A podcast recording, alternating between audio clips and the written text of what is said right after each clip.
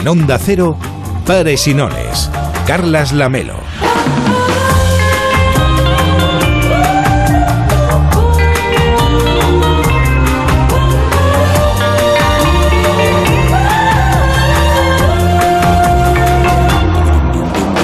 ¿Qué tal? Muy buenas noches. Hoy venía caminando por la Rambla y pensaba en la situación en Afganistán. En pocos días, los afganos y las afganas, sobre todo, estarán abandonados a su suerte. El avispero seguirá revuelto como siempre desde hace décadas y ese quiste geoestratégico se irá consolidando todavía más. Parece, desgraciadamente, que están condenados a vivir separados de la paz y de la estabilidad. Y mientras tanto, la vida del resto del planeta va a seguir, como ha seguido en los últimos 20 años de operación norteamericana e incluso antes. Y seguirá habiendo muertos, sufrimiento, discriminación a las mujeres, adoctrinamiento y destrucción de una cultura que fue riquísima en otros tiempos. La última muestra de esta barbarie son las dos explosiones de esta misma tarde cerca del aeropuerto de Kabul, la última esperanza para quienes esperaban huir del horror extremista. Ahora mismo en Kabul todavía reina la confusión y crece la cifra de muertos y de heridos. Seguramente, por desgracia, no será ni mucho menos el último ataque.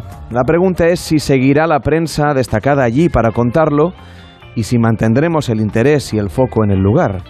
O la cobertura se irá desvaneciendo conforme pase el verano y lleguen otras historias que ocupen las portadas.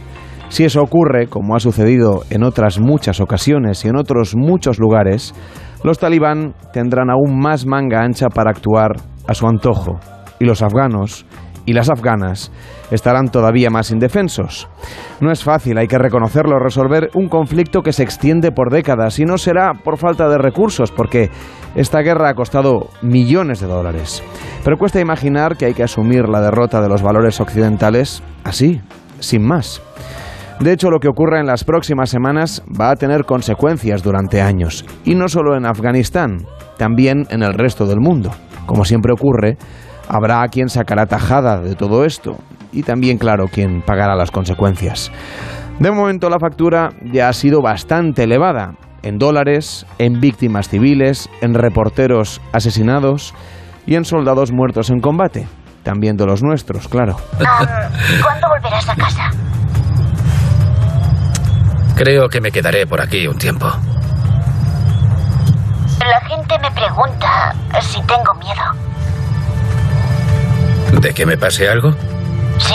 ¿Y tú qué dices? Pues les digo, vosotros creéis que es muy peligroso, pero en realidad no lo es tanto. ¿Y quién lo pregunta? ¿Quién lo pregunta? Bueno, mis profesores y los compañeros de clase. Ya. Sabes que es un poco peligroso, ¿no? Pero tu padre tiene cuidado. Sí. Esa es la diferencia. ¿Qué pasa si tienes cuidado? Que todo sale bien. Exacto. ¿Quieres hablar con mamá? Sí, déjame hablar con ella. Descansa, compi. Vale, ya viene. Gracias. Buenas noches. Buenas noches. Hoy en Pares y Nones vamos a contarles cómo se vive una guerra también desde la redacción de un medio de comunicación, porque al final somos los que tenemos que contar lo que está pasando ahí fuera. Participa en Pares y Nones. 93 343 5450. 93 343 5450.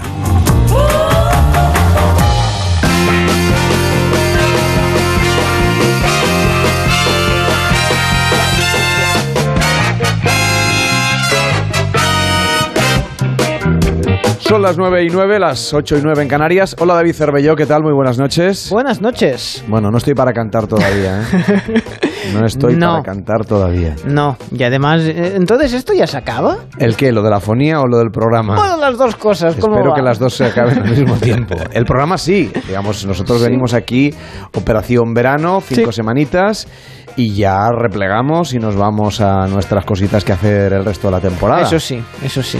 Pero Se bueno, nos que ha sido un placer. volando. Hemos estado aquí estupendamente Que con sí, el aire acondicionado, bueno, dependiendo Bueno, del día. Fíjense cómo estoy, o sea que imagínate, el aire acondicionado está. Sí, Inestable. Inestable, inestable como la voz. Sí. Pero lo hemos pasado aquí la mar de bien y hemos intentado hacerlo lo mejor posible y sobre todo nos lo hemos pasado muy bien. Eso sí. Que nos apetecía mucho volver a compartir un veranito con los oyentes y hacer este pares y ahora Totalmente. pues tampoco nos vamos a pasar deseándoles feliz invierno durante todo el programa. No. Pero ya les vamos avanzando que nosotros somos, digamos, como las horchatas o como los granizados o como los helados. Y se me van a enfadar los de las horchatas, los de los granizados y los helados que Y van los a decir que, que eso no es solamente para el verano, Eso pero es. es. una cosa como de verano. Sí. Y nosotros somos, pues eso, como las chanclas o como el bronceador, la crema bronceadora, hay que decir, la crema protectora. Somos un, un producto de temporada. Estamos ahí, estamos Un ahí producto para de temporada, como, como, como las naranjas o como, los, como las uvas. Sí, y encantado estoy, que estamos muy bien.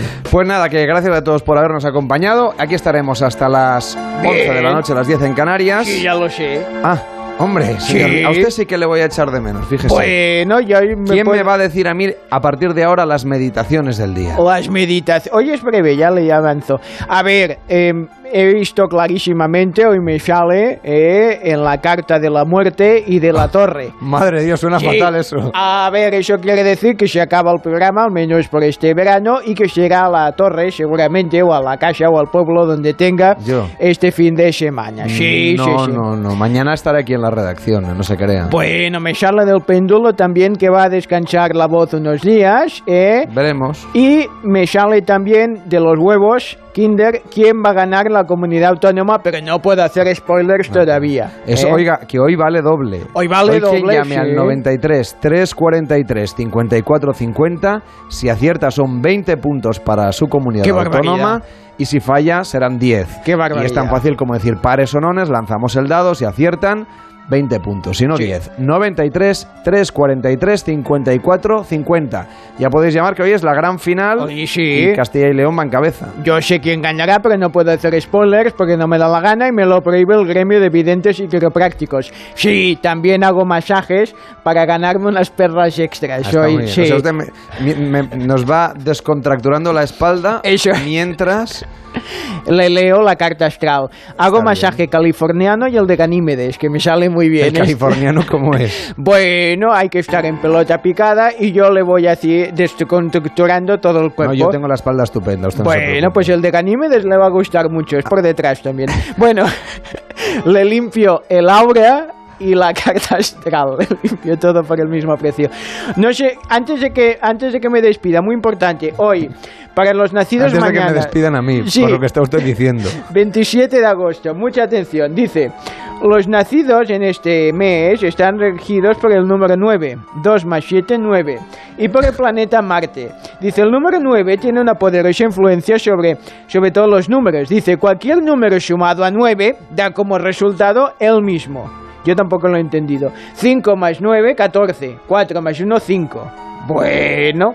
Dice, cualquier número multiplicado por 9 da como resultado 9. 9 por 5, 45. 4 más 5, 9. ¿Qué le parece? La Me de parece a mí que usted que, que- que tiene una sección Yo he de, flipado, de pero- ciencia pero muchísimo. tecnología. Sí, así que me voy a quedar con la meditación del día porque lo del 9 me ha dejado un poco descolocado. A ver, Atención, meditación para mañana y ya para el resto del invierno. todo está relacionado. Ya está. Pares y nones. Ahí está. Me parece Es que me parece fabuloso. Bueno, le voy a echar a usted de menos, ¿eh? Y a usted Que te- también, que ya le tenga- apareceré en los sueños. Que tenga un feliz invierno. Igualmente, Buenas ala. noches. En Onda Cero, pares y nones. Carlas Lamelo.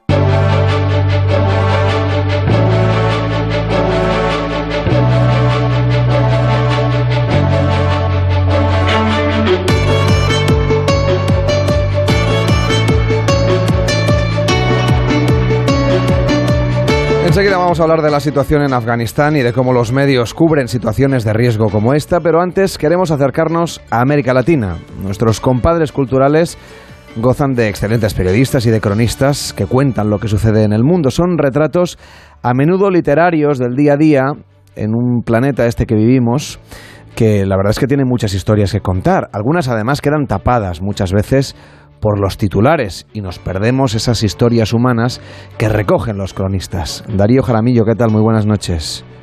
Muy buenas noches, muy buenas tardes. Desde Bogotá, donde está, donde está usted, ¿verdad? Sí, señor, en Bogotá. Bueno, hoy en realidad le habíamos convocado para hablar de poesía, pero la actualidad se nos ha venido encima. Tenemos esta situación en Afganistán tan, tan complicada y alguien que, bueno, que vive del mundo de la literatura, pero que también es un ávido lector y que le encanta la crónica periodística, ¿cómo está siguiendo una situación como esta que estamos viviendo y que pasa por ser mucho más que una historia de este verano?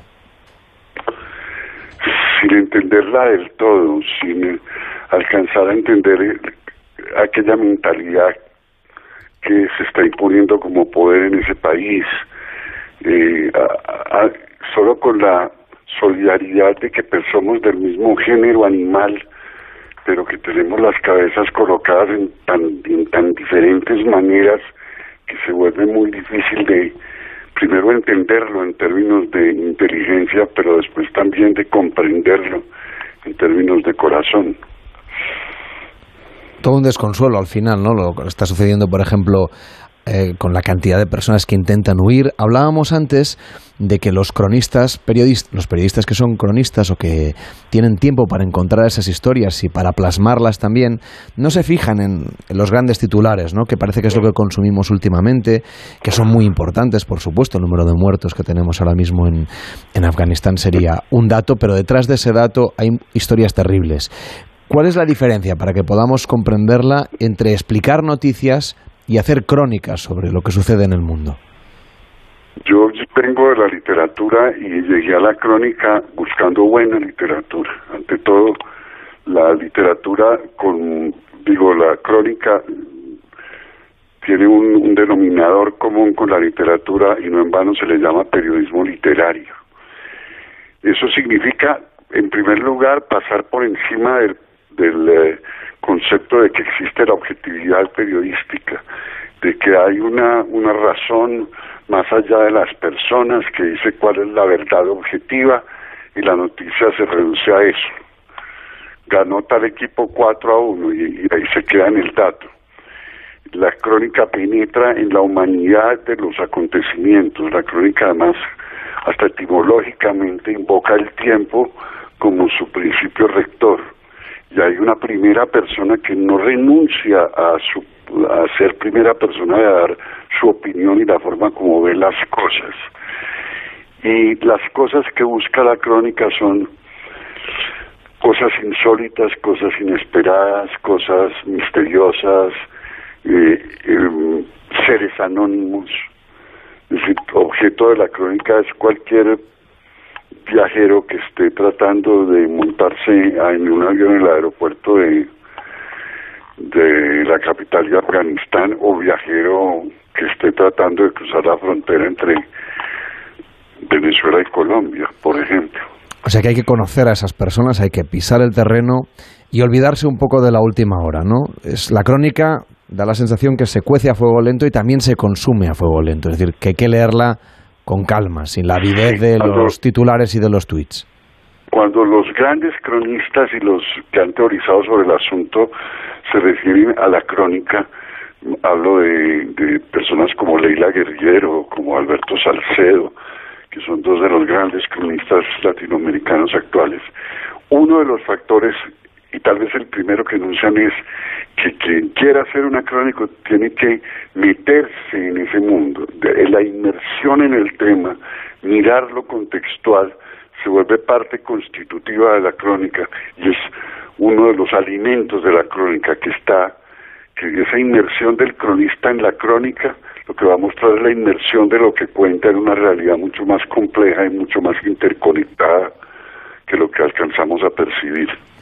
Hace casi diez años publicó usted una antología de la crónica latinoamericana actual donde se recogían algunos de, estas, de, de estos relatos, de, estos, de estas historias contadas de esta manera literaria y periodística al mismo tiempo. ¿Cómo ha evolucionado la crónica, no desde el punto de vista estilístico, sino de su éxito como, como género literario y como género periodístico? Porque da la sensación que ahora que todo va tan rápido, cada vez hay menos tiempo para escribir y también para leer crónicas. Mira, eh, cuando me anunciaron el tema de esta conversación, tomé mi volumen y con cierto orgullo sentí que el actual puesto en titular del año 2011-2012 mm, sigue siendo vigente. La crónica literaria sigue siendo un género que además ha tomado muchas ramificaciones. los eh, recién egresados de las facultades de comunicación que les interesa el periodismo escrito, lo que les interesa sobre todo es la crónica. Aparte de que, como hemos llegado a admitir por lo menos que el mundo es plural y que cada cabeza es distinta, la crónica tiene ahí un territorio porque mm, quizá uno de sus roles principales es mostrar la diversidad y la diversidad está comenzando a ser aceptada, ahora sería el momento de que siguiera siendo cronicada.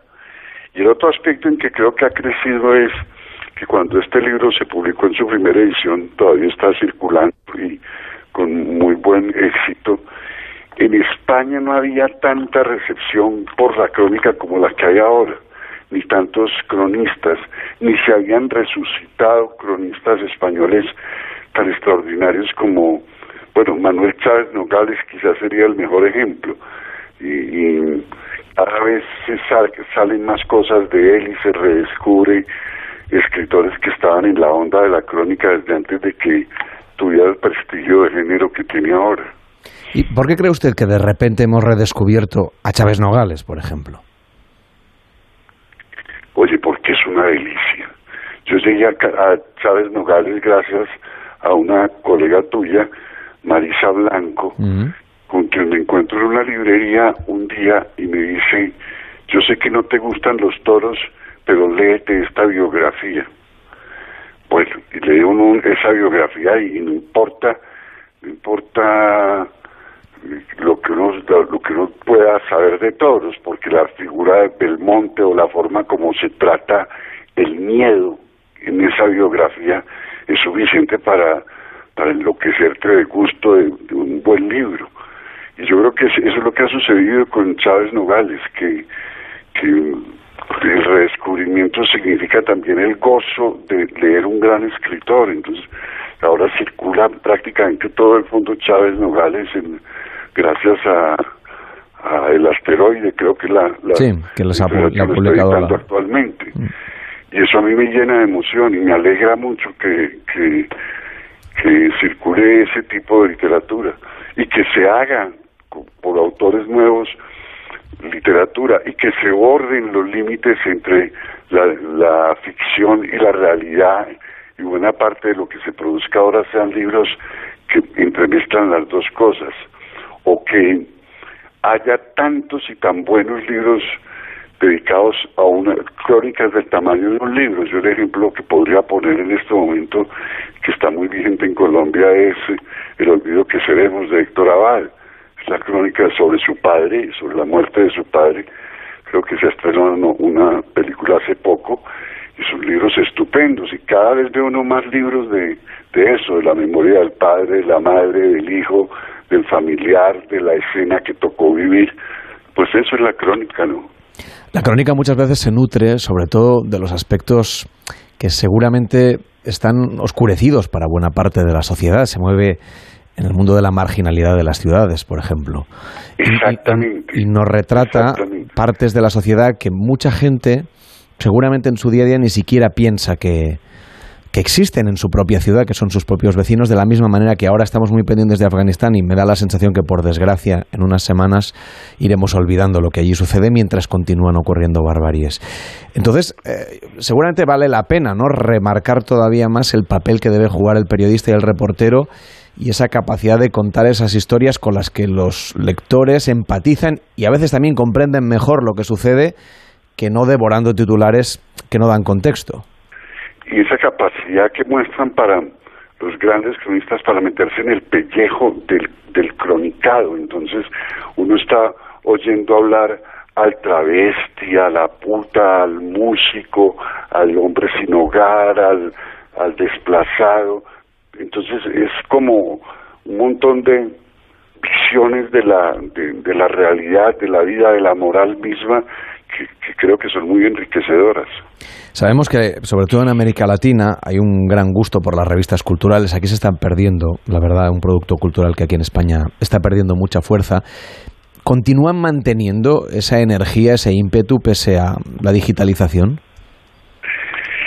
Yo creo que la, que la digitalización está circulando cada vez más crónica y las que son en papel pues han tenido avatares distintos, pero siguen vivas. Es el malpensante en Bogotá sigue saliendo y, y eh, las revistas de crónica peruanas y mexicanas siguen saliendo y quieren versiones en internet. Y hay escuelas de crónica, entonces en la red uno, cuando yo hice esa antología alcancé a meter crónicas que habían aparecido originalmente en medios digitales, ahora se podría hacer una antología de solamente crónicas aparecidas en, eh, en medio digital, es decir, el, el medio ha sido no un problema, no un obstáculo, sino simplemente un nuevo territorio que colonizar por la crónica. Entre otras por una cosa, sobre, para volver a lo de los titulares, porque en los medios digitales la extensión no está tan acotada como en los medios impresos. Y a veces el- los cronistas piden terreno y entonces ahí lo tienen sin necesidad de, de negociar eh, 500 caracteres más o 100 caracteres más como le toca a todo el que ha trabajado en medios escritos. Hay espacio, pero lo que escasea a veces es la atención de los lectores, ¿no? Que sobre la pantalla parece que tenemos menos paciencia, más avidez. Sí, sí. Bueno, esa es la enfermedad del, del- o una de las grandes enfermedades de nuestro mundo contemporáneo es la prisa. En el momento en que nos descarguemos de la prisa, pues podemos comenzar a hablar de literatura y de crónica y de y, vuelvo a lo que crónica alude a cronos, al tiempo, el tiempo no lo podemos alterar. Si usted quiere leer una buena cosa, pues olvídese de la prisa, que, que, las mil y una noches se demoran mil y una noches, ¿no? Y no se le puede rebajar. Y los 100 años de soledad son 100 años y no se les puede rebajar. Lo mismo a las páginas de los de los textos. Si, si se lee con prisa, pues dedícate a otra cosa, querido. Estamos viviendo todos una pandemia que daría para miles de crónicas, miles de historias que muchas han quedado también silenciadas. Mm, ¿Le da usted la sensación que se está prestando atención desde el punto de vista de la crónica a esta situación que estamos viviendo entre todos y a las historias que intrahistorias que esconde este coronavirus? Yo creo que sí, que ya empiezan a aparecer libros y durante los primeros meses de, estoy hablando ya de casi dos años, eh, proliferaron mucho los, los diarios en, en internet de, de, de la pandemia. Yo creo que sí, y que la pandemia nos ha cambiado. Cada uno, si uno se detiene a pensar en qué cambié yo entre marzo del 2020 y agosto del 2021. Y sí, hay cambios, sí. Cada uno, si se mira en su propio espejo, se va, va a descubrir que los ha habido.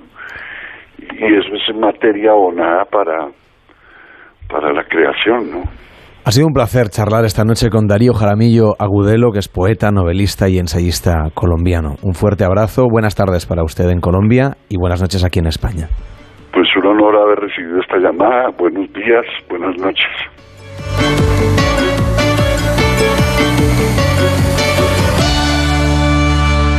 En Onda Cero, Pares y Nones. Carlas Lamelo.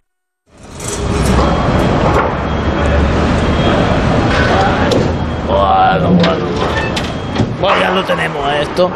El que el programa. Bueno, y la obra. Ya, hemos Ah, ¿ya- termi- ¿Ya han acabado? Ya hemos terminado la justo obra a justo tiempo para empezar la temporada. Sí, sí, sí, no, a ver, yo Incluso les- mañana se van a poder coger ustedes fiesta. Sí, sí, Todavía sí. es temporada de verano hasta el domingo. Bueno, mañana fiesta, fiesta no, tengo que dar un par de conferencias en la universidad. Ah, Claro, porque... Vale. A ver, yo le cuento. ahora ¿eh? sí que me ha sorprendido. Yo le cuento de todo lo que hemos estado levantando, la obra, la runa que se ha hecho. Bueno, ya sabe que hemos hecho un mosaico que nos ha quedado precioso. Sí, sí, sí, vamos. Que hemos encontrado del- de la antigua Roma aquí en el cuarto piso, que lo hemos dejado ahí en, en la sala de junta. ¿eh? La hemos dejado junta, ¿eh? todas las piezas de digamos del de eso, pero le vengo a decir que hemos dado con unos huesos de un dinosaurio que no se conocía hasta el momento. ¿Qué me dice? Sí, Aquí en, en la redacción de En la Cero. cuarta planta, sí, sí, sí. El Tyrannosaurus audiocerensis, que, que no, bueno, no se conocía, Ondacerensis, ha sido una cosa maravillosa y le hemos puesto, en, en honor de Onda Cero, pues le hemos puesto ahí ahí el, nombre, ¿eh? no he querido yo tampoco poner de mi parte, porque digo, podía haberle puesto mi nombre, digo, no, vamos a ponerle... ¿Usted, por cierto, cómo se llama? Yo no tengo nombre. Ya. No, no le puedo confirmar porque, bueno, a ver, eh, yo sé que, que hay mucha expectación, pero he querido Hombre, tampoco, mantenerme... en el- tampoco exagere, ¿eh? Bueno, han llamado a redacción una o, o dos personas. ¿Sabes eso que hacen ahora en las redes sociales? Dice, mucha gente ha preguntado y ha preguntado uno o nadie. O ¿no? ninguno, No, sí. o ninguno, exacto. ¿no? Pues bueno, yo tampoco no quiero darme aquí más importancia, pero bueno. Es, eh, eh, van a venir investigadores y tengo que dar una charla sobre qué hueso, cómo hemos reconstruido la figura. Pero si usted solamente tenía que arreglar el aire acondicionado. Ya lo sé, pero una cosa lleva a la otra, un tubo lleva al otro, ahora ya que estamos aquí, ya que hemos levantado esto, pues vamos a poner el parqué, vamos a poner aquí los tubos de que llegan de Rusia directamente del gas. dese usted prisa que la temporada empieza el lunes. El lunes, ¿no? Ya. O sea, Bueno, a las creo 6 que de la mañana del lunes. Del lunes. Ya la temporada. Ya llega el Sina y ya todo... Ya está. Bueno, sí, exacto. Ya todo- Bueno, el cine está en Madrid. Por suerte para él, porque no tiene que ver estas obras que usted tiene aquí. No, no, Y sufrirlas. Él, él ha dado lo que ella toda la obra que hemos Ah. hecho. Ah, no sabía, no sabía. Sí, Vale. sí, sí. Van a hacer una, una, una novela de estas que hacen eh, con, con- Bueno, es una cosa maravillosa lo que van a hacer. Bueno, pues nada, pues que nada, que ya está todo acabado y que pueden seguir con el programa. Gracias, ¿eh? Se lo De nada. agradezco. Y gracias por arreglar el aire y de paso. Hoy ya tiene una temperatura más natural, ¿eh? Pues, se lo noto en la voz. No, no, mi voz no, no ha mejorado. Pero bueno, gracias, ¿eh? De nada. Una pausa en Pares y Nones y a la vuelta el concurso de las comunidades. Puedes llamar al 93 343 54 50 y jugar por la tuya. 93 343 54 50. En Onda Cero, Pares y Nones. Carlas Lamelo. Esto es muy fácil, que cada vez que tengo que hacer una gestión me tengo que desplazar a verte. Pues yo me voy a la mutua. Vente a la mutua y además en menos de 6 minutos te bajamos el precio de cualquiera de tus seguros, sea cual sea. Llama al 91 555 5555. 91 555 5555. Esto es muy fácil. Esto es la mutua. Condiciones en mutua.es. Hay épocas en las que nos encontramos más cansados. Revital te puede ayudar. Revital contiene ginseng que ayuda a mantener la energía y vitaminas C y B5 que ayudan a disminuir el cansancio. Y ahora para tus defensas, Revital Defensas, de Pharma OTC. Amor mío, esta nota de voz es solo para decirte que tengo los 15 puntos y pago menos que tú. Si tienes los 15 puntos, ¿qué haces que no estás en línea directa? Cámbiate y te bajaremos hasta 100 euros lo que pagas por tu seguro de coche o moto. 917-700-700. Condiciones en línea directa.com. En Securitas Direct sabemos que nadie quiere entrar donde no se puede quedar. Por eso, para proteger tu casa o segunda residencia en caso de intrusión, hemos desarrollado nuestra tecnología exclusiva Zero Vision. Si un intruso intenta entrar en tu casa, desde nuestra central de alarmas activamos Zero Vision, que impide la visión del intruso obligándole a huir antes de que llegue la policía. Confía en Securitas Direct, expertos en seguridad. Llámanos al 945 45 45 o calcula online en securitasdirect.es. Salupet, la primera plataforma en España de videoconsulta veterinaria con 625 veterinarios y 252 clínicas velando por la salud de sus mascotas, también con asistencia personalizada en todo el territorio nacional, con la primera consulta gratis y grandes descuentos. Mundimed.es, la telemedicina del siglo XXI, también para nuestros mejores amigos, desde solo 5 euros al mes. Ah, y el primer mes gratis. Hágalo por amor a ellos. Mundimed.es. En Movistar vamos a darlo todo. Ven a Fusión Selección Plus Fútbol y vive todo el fútbol con la mejor conectividad al 50% durante tres meses. Y una Smart TV Xiaomi de 55 pulgadas o un Samsung Galaxy S20 FE por 0 euros al mes. Infórmate en tiendas o en el 1004. Vive el fútbol a tu manera. Movistar.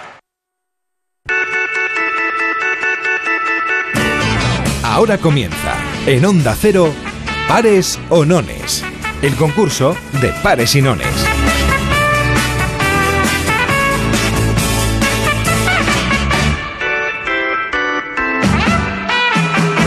Estamos en la gran final del concurso de las comunidades de este año 2021 en Pares y Nones.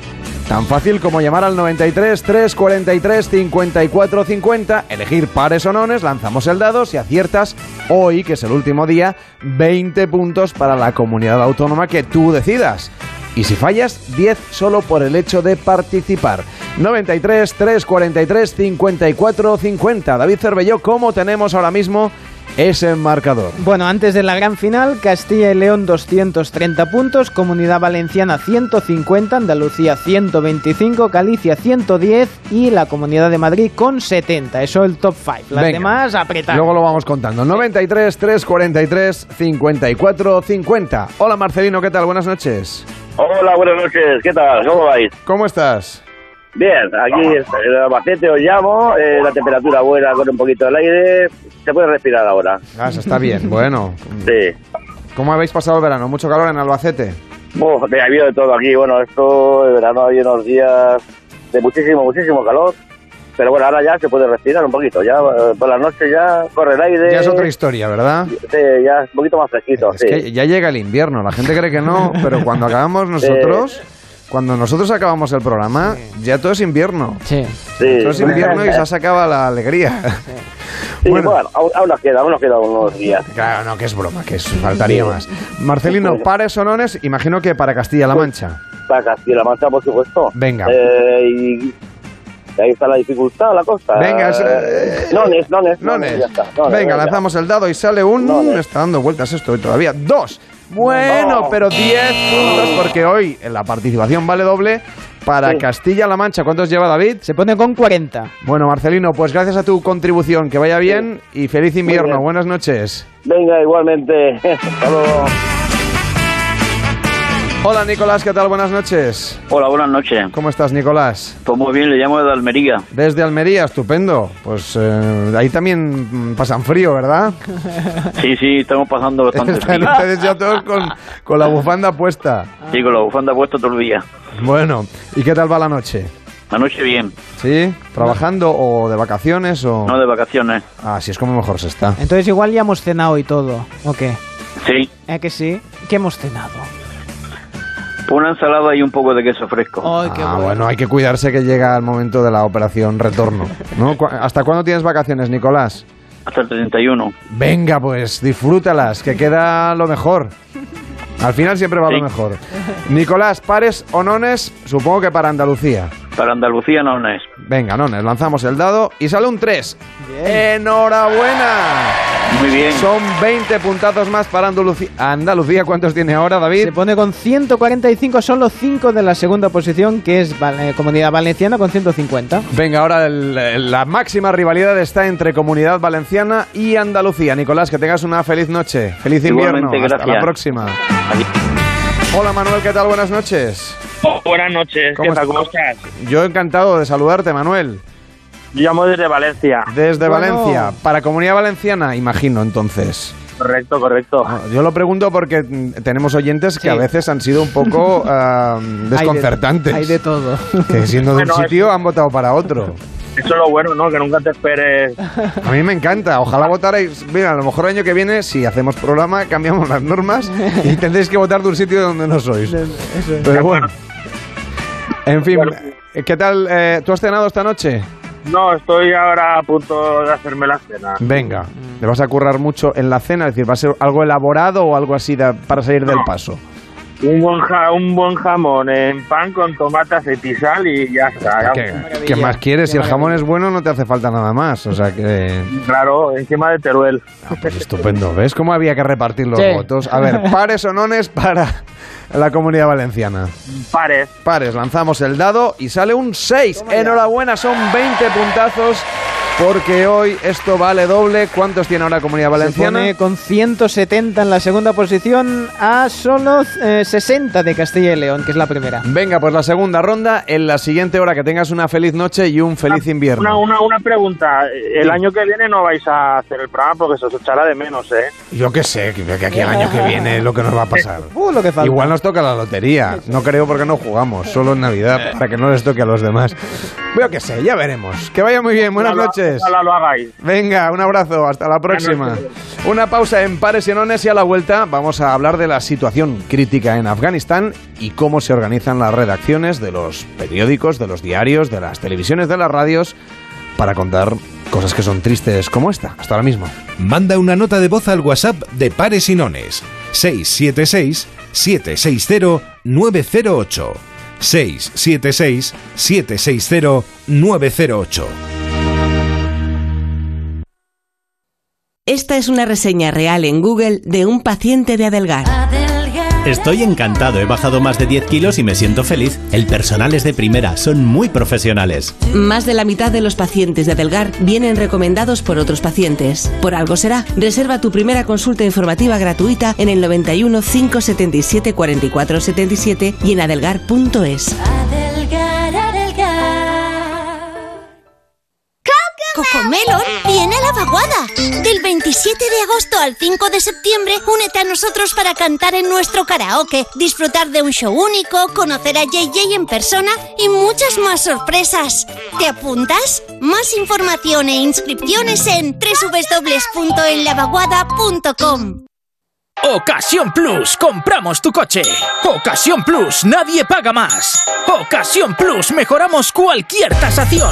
Ocasión Plus, pago en el acto. Ocasión Plus, número uno en compra de coches de ocasión. Visítanos y compruébalo. Ocasión Plus, nueve centros en Madrid. Localiza tu centro más cercano en ocasiónplus.com. Abierto sábados y domingos. Soy Eduardo Molet. ¿Sabes que puedes vender tu casa y seguir viviendo en ella para siempre? Te invito a merendar todos los martes y jueves a las 6 de la tarde en mi oficina de Fernando el Católico 19 y te cuento cómo. Reserva ya tu merienda en el 658 60 60 60 y vive tranquilo. Ana, qué mala casualidad encontrarnos precisamente en un hospital. Hola Juan. Pues sí, sí es mala coincidencia. Es por mi marido que se resbaló en la bañera y se ha dado un golpe muy fuerte en la rodilla. Vaya por Dios, nosotros ese problema ya no lo tenemos. Hace tiempo llamamos a Duchamanía y cambiamos la bañera por un plato de ducha. Hazme caso, llama a Duchamanía y evitarás este tipo de accidentes. En Madrid, Paseo del Molino 6, 91 468 4907 y duchamanía.es.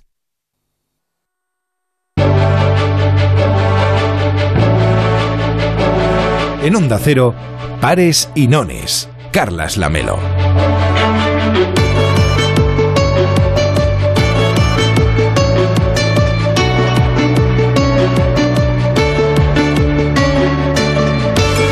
Las 9 y 42, las 8 y 42 en Canarias, al menos 15 muertos en un doble atentado cerca del aeropuerto de Kabul. Algunas informaciones apuntan que Estado Islámico se habría atribuido la autoría de este ataque contra quienes intentaban huir de una situación caótica y terrible que estamos narrando los medios de comunicación, que lo están contando también en la televisión. Y hoy queríamos plantearnos justamente eso, cómo se organiza una redacción en medio del mes de agosto para cubrir una situación tan terrible como esta, para cubrir una noticia que de alguna manera va a marcar seguramente no solamente este verano, sino los próximos meses y los próximos años para la vida de la gente que, que, está residiendo en Kabul o que intentan huir y también para todos los demás, sabemos que de lo que allí sucede luego vienen las ondanadas de atentados aquí a Occidente y suceden también otras cosas que tienen que ver con el intercambio de mercancías. Una guerra al final no deja de ser un negocio y hay que contar lo que sucede porque si nadie lo cuenta, pues eh, los talibán van a tener efectivamente manga ancha para seguir haciendo de las suyas. María Jesús Ruiz, ¿qué tal? Muy buenas noches. Hola, buenas noches. ¿Cómo estáis? Adjunto a la, adjunta eres a la sección de internacional de Antena 3 Noticias. Te agradecemos que nos atiendas. Debes estar terriblemente agotada de tantos días eh, organizando la redacción para seguir contando estas historias y más en una jornada como la de hoy donde se ha vivido esta doble explosión cerca del atentado de Kabul. ¿Cómo lo estáis viviendo vosotros los periodistas que os encargáis de organizar toda la operativa que hace que los espectadores de Antena 3 en este caso entiendan mejor lo que está sucediendo en Kabul? Pues imaginaros, eh, las noticias no se van de vacaciones, evidentemente, y entonces cubrimos con toda la mayor ilusión y con todo el mayor esfuerzo todo lo que está ocurriendo. Y en muchas ocasiones, pues el mes de agosto es complicado, pues porque ahí ocurren muchos acontecimientos internacionales y hay que estar ahí. Esa información internacional a veces da la sensación que aquí en España no interesa tanto como en otros lugares. Eh, tú que te encargas de cubrirla, hay que defender, ¿no? Que lo importante que es seguir la información de lo que sucede fuera porque además de entender mejor el mundo, luego nos ayuda a comprender también mejor lo que sucede aquí. ¿Por qué crees tú que aquí, aquí en España lo de la información internacional tiene menos audiencia tanto en la televisión, en la radio y también en los periódicos digitales? Bueno, mira, En principio podría parecer así, pero con esta crisis lo que nos hemos dado cuenta con esto que está ocurriendo eh, en, en tema de los talibanes es que las audiencias de nuestros informativos, de la cadena, de Antena 3, pues siguen siendo unas mm, grandes audiencias y entonces em, pensamos que eh, también la gente se interesa por ello.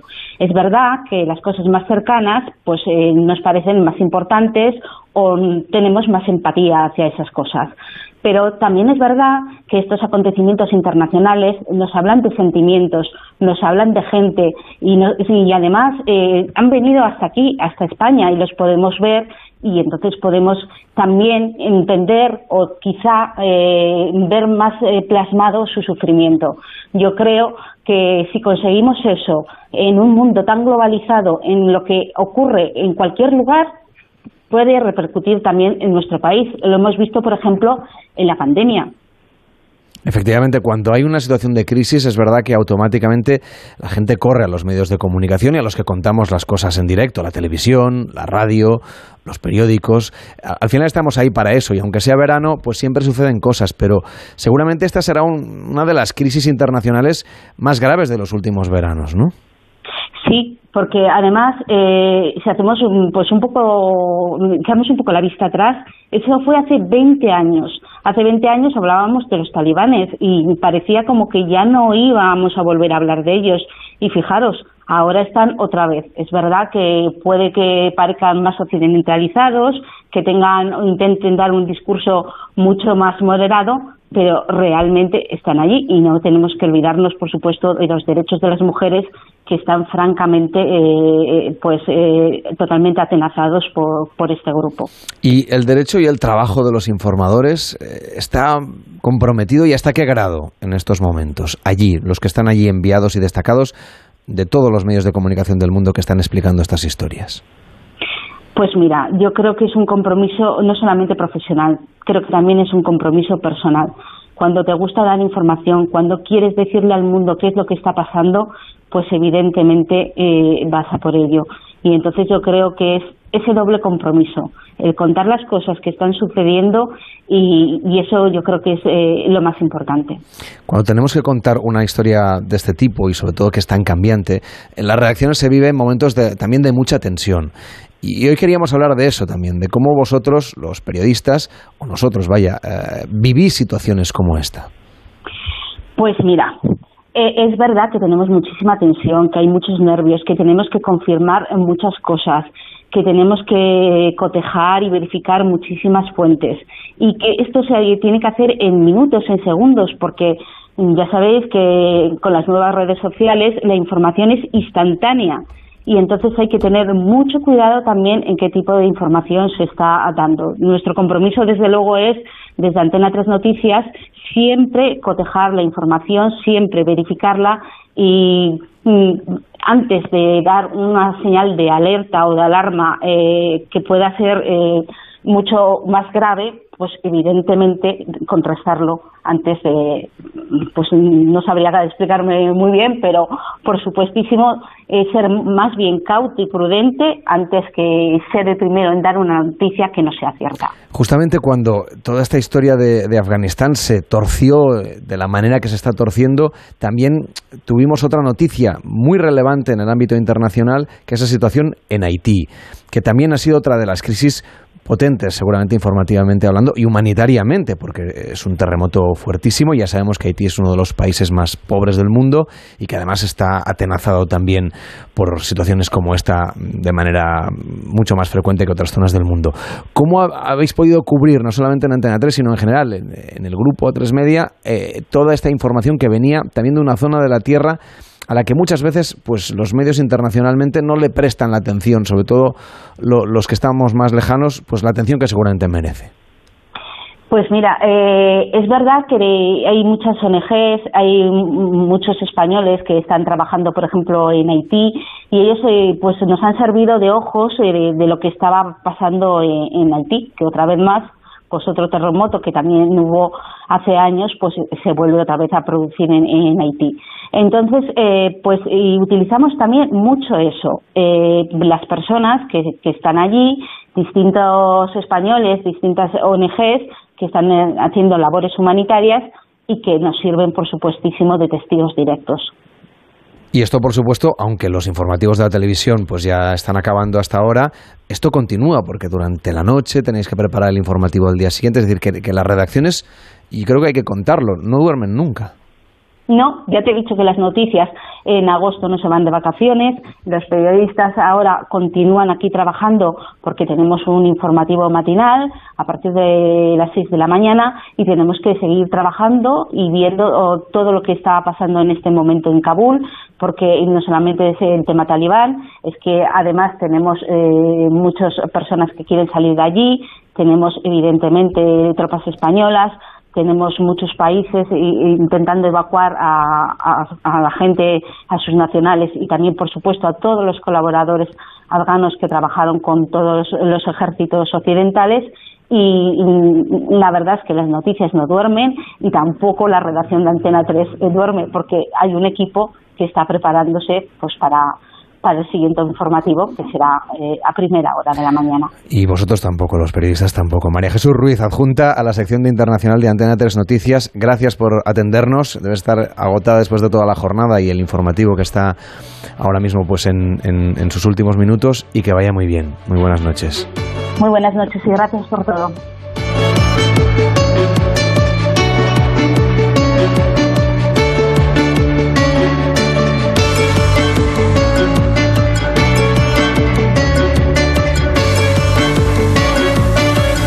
Manda una nota de voz al WhatsApp de Pares y Nones. 676 760 908 676 760 908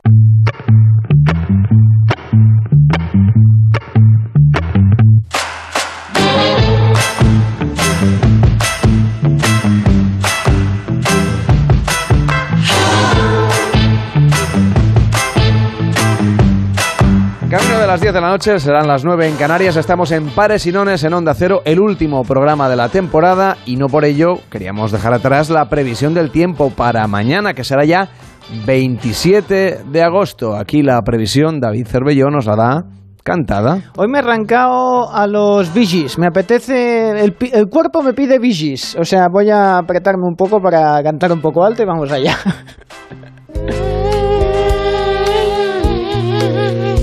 el termómetro va a subir. Llegan días que tocará sufrir, pues el calor va apretando y no da igual. El fresquito se nos va a acabar. En el Ebro, Valencia y sudeste habrá más calor, la cosa se complicará y nos tocará sudar. Vamos a pringar el anticiclón aquí se queda.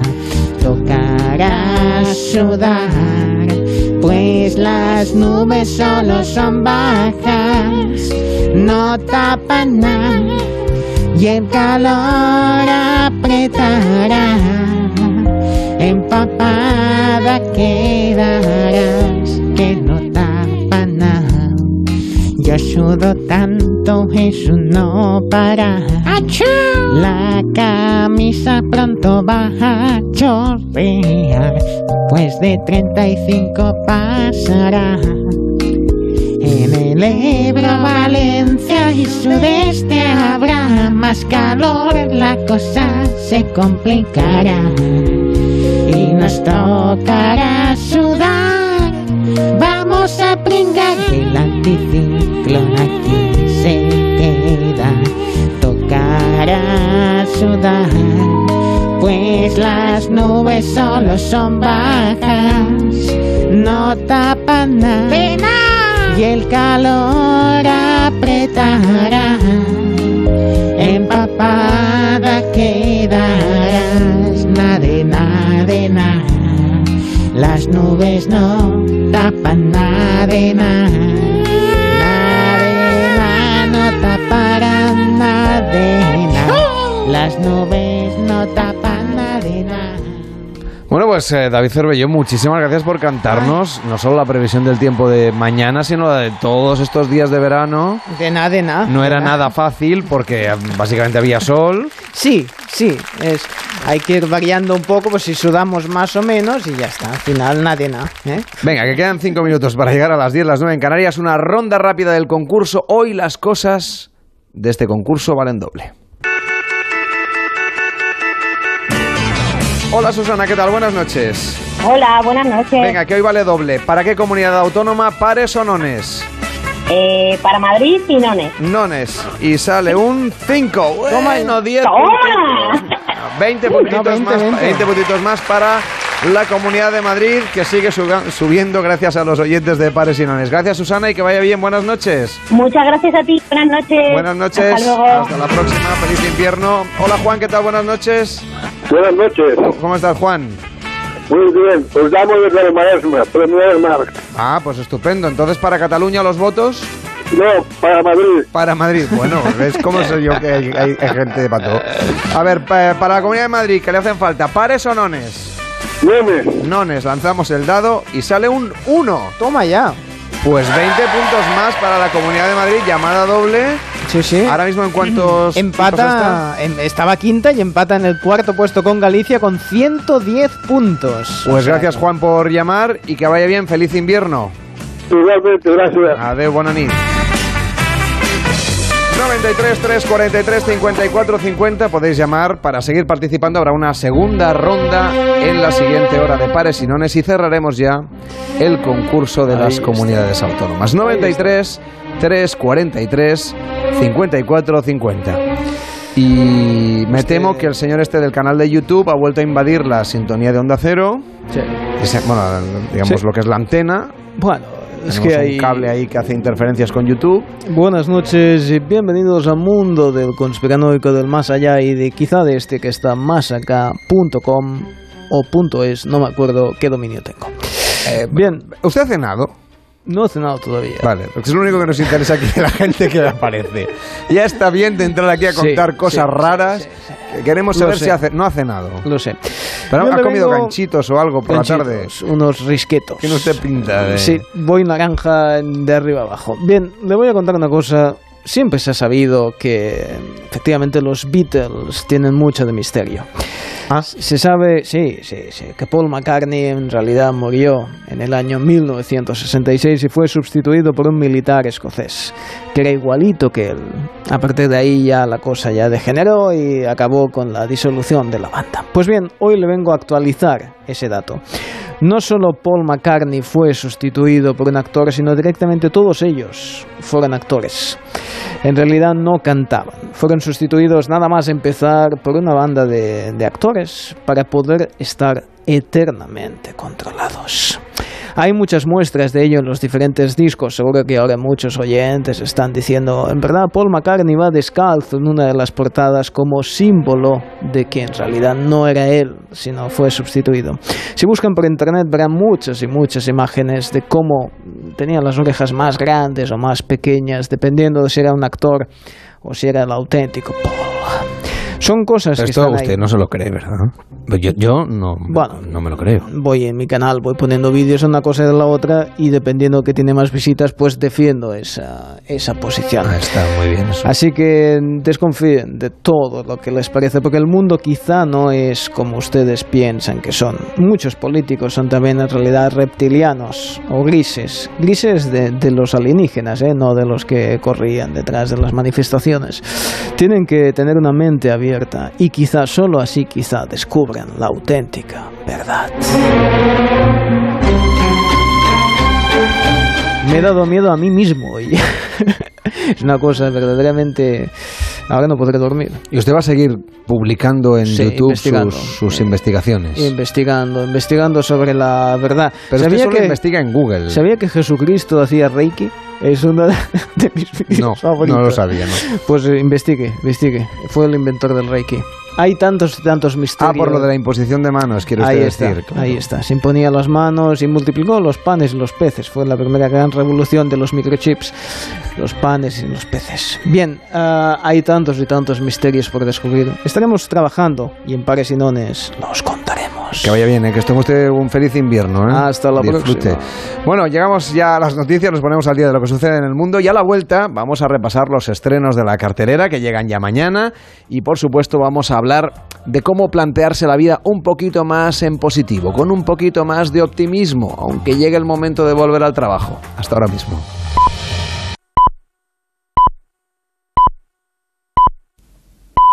Son las 10, las 9 en Canarias.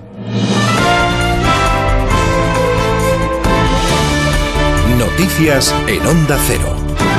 Muy buenas noches. El Estado Islámico acaba de reconocer la autoría de los atentados en Kabul, donde han sido asesinadas más de 60 personas. Joe Biden se enfrenta, por su parte, en estos momentos a la crisis más importante desde que fue nombrado presidente de Estados Unidos allá por el 20 de enero de este año. Está previsto que dentro de una hora comparezca en la Casa Blanca. El Pentágono ha confirmado además la muerte de 12 militares norteamericanos en uno de los atentados suicidas que ha tenido lugar justo en una de las puertas de entrada de acceso al aeropuerto de Kabul, Diego Kilner. El general Mackenzie, que se encuentra sobre el terreno, ha comparecido ante los medios para explicar los sucesos de esta tarde. Según parece, un terrorista suicida consiguió burlar los controles de los talibanes que vigilan los accesos al aeropuerto. Claramente ha habido algún error en alguna parte. Ha habido un error por parte de los talibanes que controlan los accesos. Algunos son muy meticulosos y otros no tanto. El terrorista habría hecho detonar un chaleco con explosivos cuando estaba siendo registrado por los infantes de Marina de los Estados Unidos. Según Mackenzie, la amenaza terrorista del ISIS-K, la facción afgana del Estado Islámico, es un peligro real y cabe esperar que se produzcan nuevos atentados en las próximas horas o días. El, re- el general de los marines que está sobre el terreno reconoce, por tanto, que esto podía ocurrir, que podrá ocurrir de nuevo. También lo ha dicho el primer ministro británico Boris Johnson. Siempre supimos que llegados a estos momentos había posibilidades oportunistas de atentados terroristas que condeno y son despreciables, pero lamentablemente sabíamos que era algo para lo que teníamos que estar preparados. Estados Unidos va a seguir con las evacuaciones pese a los atentados, como ha confirmado el jefe del Comando Central norteamericano. El Reino Unido va a seguir también con las evacuaciones. También lo hará Francia, al menos hasta mañana. En cambio, Alemania ya ha dado por concluida la operación, como ha confirmado la canciller Angela Merkel, más aún tras los atentados de hoy. Esta misma tarde hemos sabido de la noticia de una fuerte explosión en el aeropuerto de Kabul. El riesgo ahora mismo es inmenso. La situación es muy grave y confirmamos el fin de las operaciones de puente aéreo. El gobierno español decidirá la salida de nuestras tropas en Afganistán, más de un centenar, tras la reunión interministerial convocada para mañana. El PP insiste en que Pedro Sánchez debería comparecer en el Congreso para explicar lo que está ocurriendo. Hoy ha habido cruce de acusaciones entre la ministra de Defensa, Margarita Robles, y el líder popular, Pablo Casado. Siento vergüenza ajena, siento estupor ante esta falta de sentido de Estado y les pediría que colaboraran más y que tuvieran la valentía y la generosidad de felicitar y reconocer el trabajo de tantas personas y muy en particular de los militares españoles que, como digo, están trabajando en el ámbito de la misión de OTAN Resolute Support. El sentido de Estado no es silencio, así que un respeto a la oposición. En vez de agradecer que el Partido Popular esté apoyando una operación de la que se ha enterado por la prensa y que ha llegado siete días tarde mientras Sánchez estaba en Lanzarote de vacaciones, encima se permiten hacer oposición a la oposición. ¿Pero esto qué es? Las personas evacuadas del edificio derrumbado este miércoles en Peñíscola, en Castellón, en el que han muerto dos personas y otra ha resultado herida, podrán acceder este viernes por la mañana a las viviendas no afectadas para recoger sus enseres, después de que se haya desactivado esta tarde el dispositivo de búsqueda de más víctimas. Y Salvamento Marítimo ha movilizado un operativo destinado a interceptar una patera con unas 40 personas a bordo que navegaba por aguas del estrecho de Gibraltar rumbo a las costas de Cádiz. La mayoría son de origen magrebí. Vamos ya con la información del deporte con Antonio Valverde. Ya tenemos los emparejamientos de la fase de grupos de la Champions League para los cinco equipos españoles. En el grupo B, el Atlético de Madrid se enfrentará al Liverpool, Porto y Milán. El Real Madrid en el grupo D se empareja con Inter, Shakhtar Donetsk y Sheriff Tiraspol Moldavo. Fútbol Club Barcelona se queda en el grupo E, donde jugará contra Bayern de Múnich, Benfica y Dinamo de Kiev. El Villarreal en el grupo F frente a Manchester United, Atalanta y Young Boys de Berna. Y por último, el Sevilla aparece en el grupo G junto al Lille, Salzburgo y Wolfsburgo. Para mañana a las 12 queda el sorteo de la Europa League, donde Real Betis y Real Sociedad conocerán sus rivales para la fase de grupos. Luis Enrique ha dado la lista para los próximos enfrentamientos de la selección española, dando descanso a todos los jugadores que estuvieron en la Eurocopa y en los Juegos Olímpicos, a excepción de Unai Simón. En el apartado de fichajes, hoy se ha confirmado la llegada de William José al Real Betis. El delantero brasileño llega cedido con opción de compra de 8 millones de euros procedente de la Real Sociedad. Y por último, la selección española de fútbol playa cae eliminada en los cuartos de final del Mundial tras perder por 4-2 frente a la Rusia. Es todo. La información vuelve a Onda Cero a las 11, a las 10 en Canarias, en una nueva edición de La Brújula con José Miguel Azpiroz. Síguenos por internet en ondacero.es.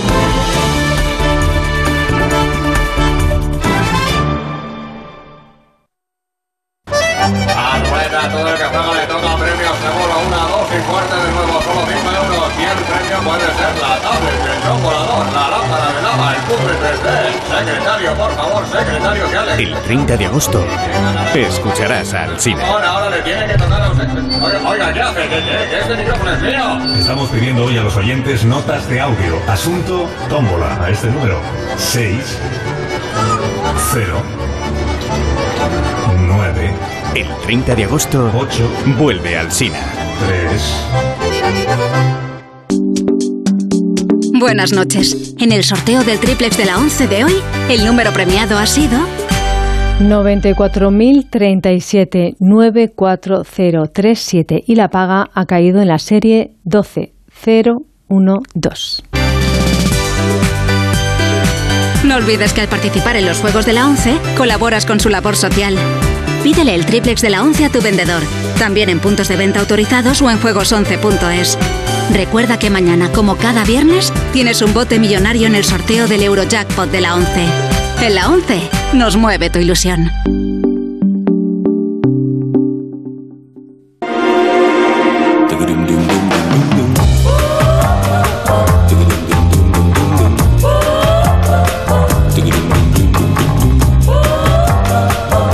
Onda Cero, Pares y. Carlas Lamelo.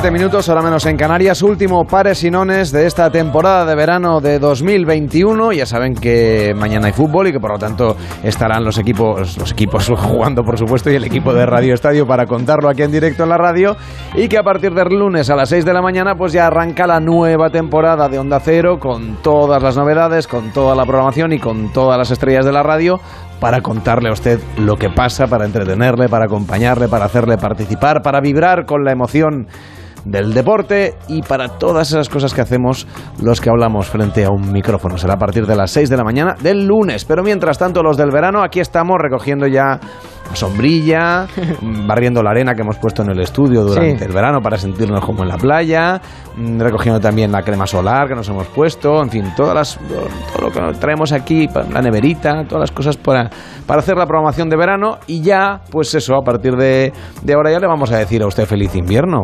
pero con esa ansia que tenemos nosotros de, de esperar que esta nueva temporada, este nuevo curso escolar también, esta, en fin, yo creo que da la sensación, ¿no, David? Que a partir de, de la vuelta de las vacaciones de verano, en realidad es cuando empezamos un año nuevo. Sí, sí, sí, es cuando se empiezan las colecciones, esos de coleccionables, eh, tanto en enero Ah, como, verdad, como en septiembre. eh, construyete tu propia estación espacial, eh, con el primer fascículo gratis, el cohete que te lleva ahí.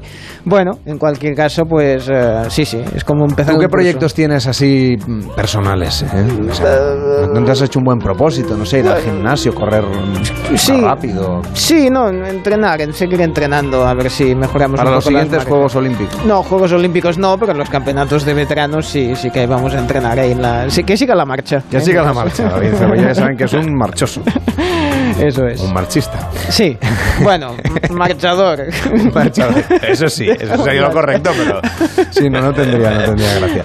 En fin, que estamos en Pares y Nones encantados en esta última hora, hoy última ocasión para jugar al concurso de las comunidades en el 93 343 54 50. Participa en Pares y Nones. 93 343 54 50.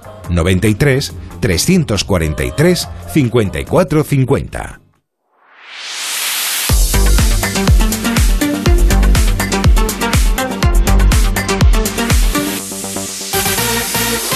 Y aquí también repasamos la actualidad. No como hacen nuestros compañeros de los servicios informativos, que lo hacen bien, sino Eso que es. nosotros, bueno, lo que hacemos es, con Cervelló, Sí. escuchar y repasar las noticias basadas en la realidad, pero solamente basadas. Eso es, como esta que dice, un error hace que una usuaria camine 10 kilómetros durante horas para encontrar su coche en el aeropuerto. No es eso que te pongas un objetivo de pasos y dices, más que tengo que dar vueltas. Se Yo me lo he ¿eh? sitios mejores por los que pasear que Sí. No, y te- el aparcamiento de un también te aeropuerto. digo que, que te pone objetivos y yo me he visto por casa sí? dando vueltas a Para las, cumplirlo. Sí, a las 12 menos 5 ahí rápido. Papá, ¿qué te pasa? ¿Te faltan pasos? Sí, pues eso. bueno, total, que en este caso, pues lo que pasó es que lo típico, que dejas el coche en el aeropuerto, lo dejas, crees que en la planta 2, crees... Yo soy un gran perdedor de coches. y ¿Qué te imaginas? y un- Sí. Eso, y las habitaciones de hotel. Bueno, igual a veces uno se puede equivocar y No, mira no, todo eso. no, la tarjeta Ah, está que no en una entra. planta que no es, Que porque, no es. porque no es tu habitación en realidad. Claro, pues en este caso pasa un poco eso. No le quedó muy claro dónde había dejado. La foto se veía un poco borrosa. Total, que empezó por la planta 2 y fue subiendo. Se la hizo toda, la planta 2, luego la planta 3. Madre mía. Resulta que. Eso es la- una pesadilla. Una pesadilla. La había dejado en una planta que no era, pero además le habían movido el coche por un tema de obras. Ah, en y- efecto, es claro. y y ahí ya sí. A ver, así cualquiera lo encuentra. La cosa por lo con- menos estaba en el aeropuerto adecuado, ¿no? Eso sí, Vale. solo que se tuvo que patear de la planta 2 hasta la planta 6, con lo cual pues tuvo que anular todo de cosas, tuvo que llamar a gente que le ayudara a buscarlo, bueno, una, una cosa una cosa complicadísima la que Esto la ha que- sucedido aquí, en Mallorca, ¿no? Eso es, eso es. Bueno, creo que podemos hablar con alguien que no es la protagonista, que no la hemos encontrado esta vez, sino alguien a quien le ha pasado algo parecido. ¿Qué tal? Buenas noches. Buenas noches. Sí, bueno, a ver, cuatro horas no son nada, ¿eh? Lo mío fue peor. Esa voz me suena. Sí, soy la señora Consuelo. Ah, hola, señora Sí. Consuelo. Sí, estoy en la habitación del lado, pero bueno, como siempre llaman por teléfono ¿eh? a los protagonistas, pues yo hago lo mismo. ¿Y a usted le pasó una cosa parecida? Sí, sí, sí, sí. Bueno, yo en concreto no perdí a- a- al coche, sino perdí a mi marido, el primero. Sí, me vino a buscar el- al aeropuerto y nunca más supe de él. Sí, quedamos en la Plaza 12, pero no quedamos, no concretamos en qué piso, ¿sabe? Estuvimos meses buscándonos, ya el tiempo pasó, él se volvió a casar y bueno, la vida es así, ¿sabe? Vaya, esto es una historia de novela, pero no me lo puedo Sí. creer. ¿Cómo es que no se acabaron encontrando? Bueno, las primeras semanas fue eso de tú quédate y no te muevas, que yo, yo te encuentro. Pero claro, la que yo llegaba donde estaba, él ya se había movido de piso, llevamos así sucesivamente y nunca, claro, no había teléfonos móviles en esa época, ¿sabe? Y, y claro, a la que llegaba donde estaba ya se había ido, pero bueno, mire, la vida sigue, ¿eh? No ha sido el único marido que he perdido por ahí, ¿sabe? ¿Qué me dice? ¿Se volvió usted a casar? Sí, señor. Los cuatro primeros me casé. Luego ya me negué a pasar por el altar. Por mucho que me dieron el carne VIP en Las Vegas. No, oye, cuidado, ¿eh? Que te alquilaban gratis el vestido de Elvis y de Marilyn. Una maravilla, pero ya me cansé. Oiga, tendrá que ser otra edición ¿eh, de Pares y Nones que nos acaba el tiempo. Y entonces Sí. ya tendrá usted ocasión de explicarnos la historia de sus varios maridos. Sí, sí, sí, varios, varios. Bueno, y mujeres también he tenido de todo. No se preocupe, ¿eh? yo sigo de vecina suya, ¿eh? así que yo les espero viendo series turcas y todo eso. Bueno, los que me echen por Antena 3, la sexta, a tres series, a tres todos. Yo los veo, ¿eh? que están muy bien. ¿eh? Bueno, hasta lo veo por el portero automático que diría, ah, Monegao, ya lo ve. Pues gracias por Domingo". intervenir. Oiga, venga después al final del programa para despedirnos Sí. así más en serio. Sí, sí, bueno, cuelgo el teléfono y, y entro por la puerta, sí. Que vaya bien, buenas noches, Consuelo. Gracias y voto pares para la Rambla de Barcelona. Vaya que no, bueno, no puede participar una calle, tiene Ah. que ser una comunidad autónoma. Pero bueno, Ah, baje por usted y luego ya, ya lo vemos. Ah, sí, sí, sí.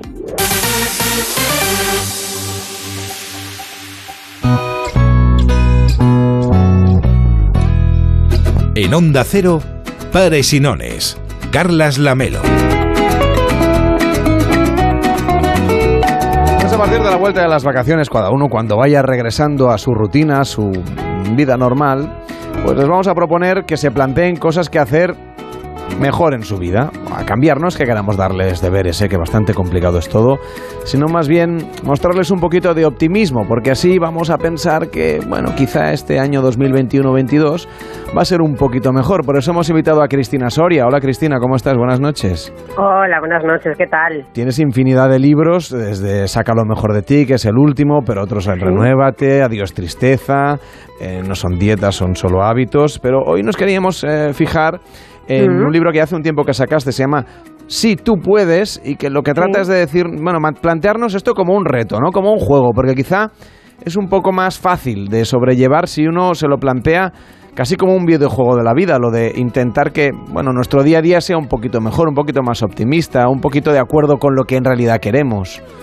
Hombre, lo fundamental es creer que podemos tener un día mejor, un mes mejor, un año mejor. Eh, Si nuestro cerebro no se para a pensar un segundo que es posible conseguir esa mejoría, pues vamos a estar siempre catastrofistas, que nos dan muchas razones ¿eh? para estarlo, no digo que no. Pero luego al final siempre podemos encontrar esa, ese halo de luz, ¿no? Y, y decir, bueno, yo a pasar de tener estas circunstancias, de vivir con esta situación, eh, qué me quiero proponer o qué quiero conseguir o vivir con ilusión, porque es que si no vivimos con ilusión, al final eh, no se consigue nada en esta vida. Lo que pasa es que es verdad que eso de hacerse planes y, y buenos pronósticos, propósitos, lo que genera es adrenalina, que de alguna manera el cerebro se puede convertir casi en adicto en esa situación y vamos ¿no? poni- posponiendo, procrastinando estas cosas que queremos hacer y al final entramos en un bucle que a ver si podemos romper de cara a este 2021-22. Lo importante no es solamente hacerse una lista de cosas que queremos hacer diferentes, sino cumplirlas, que yo creo que ahí está la dificultad, ¿no? Y muchas veces nos proponemos cosas que no podemos alcanzar. Un ejemplo claro es, si yo te digo, cómete un elefante, tú me vas a decir, como que me como un elefante un bocado, imposible. Pero si te digo, bueno, vamos a empezar por una, una pata y de esa pata la vamos a ir dividiendo en diferentes trocitos para que podamos comerla y digerirla bien. Poco a poco vamos viendo que somos capaces, lo que se genera además ahí eh, es la serotonina y la dopamina, que es lo que hace además enfocarnos. La dopamina sobre todo nos mantiene enfocados en nuestros objetivos y es mucho más fácil, porque si no, mira, los propósitos los tenemos todos y hay dos momentos en el año en el que somos unos cracks planificando, que es a la vuelta a las vacaciones y en enero.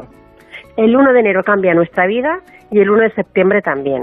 Y al final no se trata de planificar por planificar, sino realmente esto que me propongo lo quiero hacer, lo puedo hacer, cómo me voy a motivar para no olvidarme de este propósito, para qué quiero conseguir esto. Y, y no se trata de ponernos muchos, muchos objetivos, sino pequeños retos que en nuestro día a día además nos vayan dando seguridad, veamos que somos capaces de cambiar cosas y eso va a hacer que poco a poco podamos ir afrontando retos mucho mayores. Y saber que en cualquier momento del año podemos plantearnos metas. Esto es solamente hacerlo dos veces al año nos lleva al fracaso. Y eso de mantener la motivación así bien alta, ¿cómo la podemos Ujú. ir alimentando? Mira, tenemos que hacer acciones eh, que nos generen esa dopamina que yo os decía. Por ejemplo, compartir, agradecer, abrazar. Son acciones en nuestro día a día que nos puede ayudar a generar esa dopamina y estar concentrados. Y luego siempre tenemos que tener muy claro el para qué también, ¿no? O sea, ¿para qué quiero hacer yo esto? Tener claro cuál es mi objetivo para conseguir esta meta. Y que- tenemos que encontrar un beneficio nuestro, porque muchas veces, no sé si os habrá pasado a vosotros, que nos planteemos metas que quieren otros, pero que realmente nosotros no las queremos, no conectamos. Nos han dicho que tenemos que hacer o vemos al de enfrente o a nuestro vecino, a nuestro amigo que hace determinadas cosas, venga, pues yo también me voy a poner con ello. Y a lo mejor no está para mí esa acción o ese reto. Entonces, saber qué es nuestro, para qué lo quiero, qué beneficio voy a conseguir. Y luego, algo que lo que yo trabajo en el en Saca lo mejor de ti es hacerlo desde las habilidades que nosotros tenemos. Es decir, cuando nosotros planteamos un reto, un objetivo, siempre nos fijamos en las dificultades que tenemos para, para conseguirlo, qué nos falta para poder conseguir ese objetivo. Con lo cual, imagínate, eh, yo quiero eh, ponerme, imaginaros ahora, ¿no? La vuelta del verano, todos, volver a hacer ejercicio, vida sana, ir a correr, pero si no tenemos constancia o no tenemos fuerza de voluntad, nos va a costar mucho más. Entonces, ¿qué cualidad, qué habilidad tenemos nosotros que nos pueda ayudar a conseguir ese objetivo. Si ya partimos de base, de serie, de algo que nosotros tenemos, nos va a resultar mucho más fácil. Yo sé que hay mucha gente que también lo que quiere es cambiar un poco su manera de ser y de sentir ciertas cosas o de enfrentarse a los miedos, a las cosas del día a día. Por ejemplo, dedicas un, un capítulo de uno de los libros a la timidez o a la negatividad, a la apatía. ¿Cómo podemos cambiar algo que es que lleva con nosotros seguramente desde que prácticamente desde que nacimos, ¿no? ¿Cómo, ¿Cómo se hace que un tímido deje de ser tímido? A ver, yo creo que hay una parte, y esto es una discusión que tenemos todos, ¿eh? que hay una parte de nuestra esencia, de nuestro rasgo del carácter que no se va a cambiar. Es decir, aquella persona que es introvertida, va a seguir siéndolo. Aquella persona que es emocional lo va a seguir siendo. El que es optimista, el que es extrovertido, el que es negativo, posiblemente en su esencia esté esto y va a seguir presente. Lo que tenemos que hacer, hacer es también intentar trabajar sobre este, este elemento que tenemos. Es decir, si yo soy tímido, primero es aceptar que yo soy tímida y que no voy a ser nunca el alma de una fiesta. Voy a llegar a un lugar que hay muchísima gente y voy a ser la primera que voy a hablar. En una reunión me va a costar levantar la mano o hacer una presentación. Primero es aceptar lo que esa es nuestra esencia, pero luego siempre pequeños trucos o diferentes formas de trabajar esa timidez de tal forma que aunque yo sea tímida, eso no suponga un gran obstáculo a la hora de hacer una presentación, por ejemplo, en la oficina.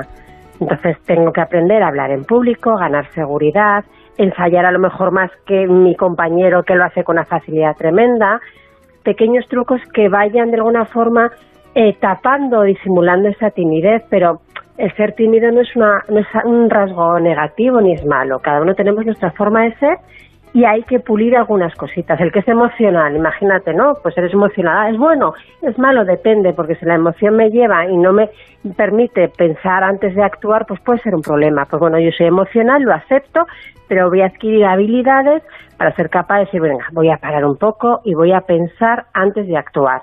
Y me va a costar mucho más que aquel que es muy analítico, pero puedo ir perfilando, modificando, puliendo algunas cositas.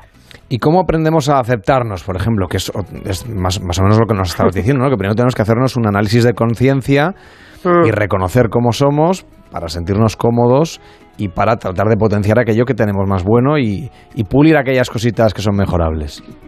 Mira, yo sobre todo creo que hay que quitarse muchas etiquetas que nos han ido colocando y que nos hemos ido colocando. Y mirar a la persona que tenemos enfrente, eh, que puede ser eh, frente a un espejo, y mirarle tal y como es y esa persona eres tú, por 20.000 circunstancias que han pasado, porque hay parte de tu carácter, como decíamos antes, que nos viene de serie, y ese eres tú y es un ser maravilloso y magnífico.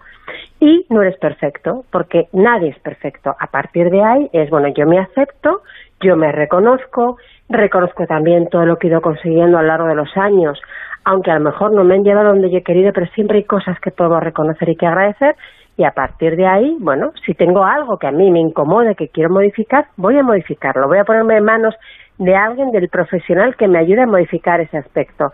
Pero si yo de primeras intento tapar quién soy, en definitiva, ¿cómo voy a descubrir realmente cuál es mi esencia y qué quiero modificar, ¿no? De esa esencia.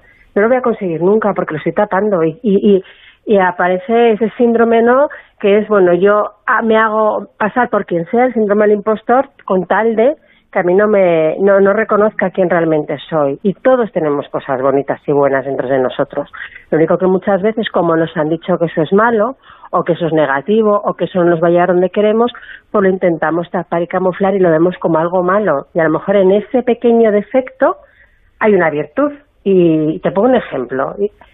A mí de pequeña yo me pasaba las horas año tras año el pasillo porque hablaba mucho en clase Entonces me decían, es que es muy habladora, mi madre pone en la casa como un bombo con las tutorías, es que es una niña que sí, que es muy rica todo lo que tú quieras, pero habla muchísimo.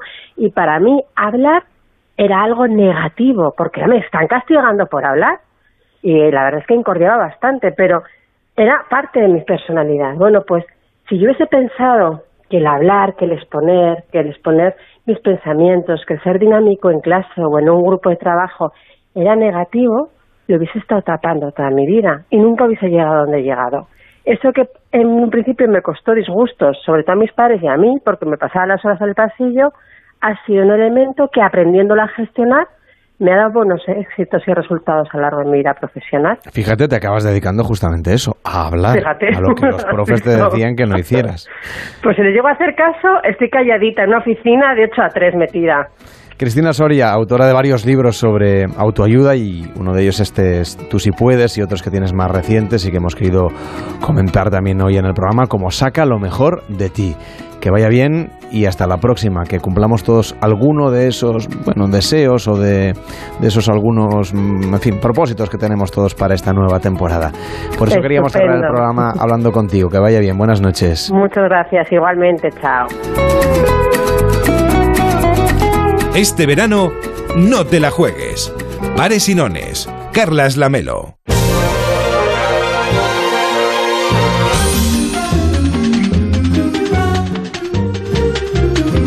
Hola Pablo Mérida, ¿qué tal? Buenas noches. Buenas noches, Carlos, ¿qué Venga, tal? tenemos también otro buen propósito para este 2021-22 que va a ser ir más al cine o ver más películas, de la manera que sea, porque ahora mm, ya hay otras opciones también muy interesantes para disfrutar de las ficciones. Y hoy nos planteas que revisemos algunos de los estrenos que llegan a la cartelera en este último fin de semana de agosto, donde echan ya los restos. Entre otras cosas porque saben que también pues mucha gente estará ya con la operación, igual que hablan de la cuesta de enero, hay una cuesta en septiembre también económica bastante importante. Y luego también está que hacer esos 15 días con los chavales antes de que vuelvan al cole, por eso llegan películas infantiles también. Pero me ha sorprendido que lo que nos proponen, o que nos propones para empezar, es hablar de una película de terror, de Candyman. Aquí es donde comenzó todo. La historia de Candyman. Un personaje del barrio que se paseaba repartiendo caramelos a los niños. Un día, unos niños encontraron hojas de afeitar en sus caramelos. Cuando llegó la O sea, antes hablábamos de optimismo con Cristina Soria, pues ahora de una película de terror. Esto es pares y nones, una cosa y la Ya, otra. bueno, a ver, hay que tomarlo también con cierto optimismo, aunque sea una. A ver, si te encuentras con terror. Candyman no hay sitio para el optimismo. No, Hay que no echar a correr y se acabó. optimismo, pero bueno, a ver, él también tiene, tiene su personalidad. Sí, su corazoncito, ¿no? su corazoncito. Claro. Él desde luego no la oculta, no la oculta. Eh, Candyman es, es una, una nueva versión de todo un clásico del cine de terror. Bueno, un clásico de los años 90, del 92, que es cuando eh, Bernard Rose hizo esta, esta primera historia basada en una novela de Clive Barker eh, que estaba protagonizada por Virginia Madsen y nos contaba esta leyenda que en teoría mm, tú si te pones delante de un espejo y dices cinco veces seguidas el nombre de Candyman, se te aparece este personaje absolutamente siniestro, viene a ser un poco como, como el hombre del saco, pero con, con garfio puesto en una mano, y, y que, bueno, mm, te, te asesina, evidentemente. Si tú le invocas, él llega y te asesina. Mira qué bien. Pues eh, esto que en los 90 fue... mm, Vamos, te todo un fenómeno de la cultura popular. Sí, totalmente, totalmente. Ahora lo han recuperado.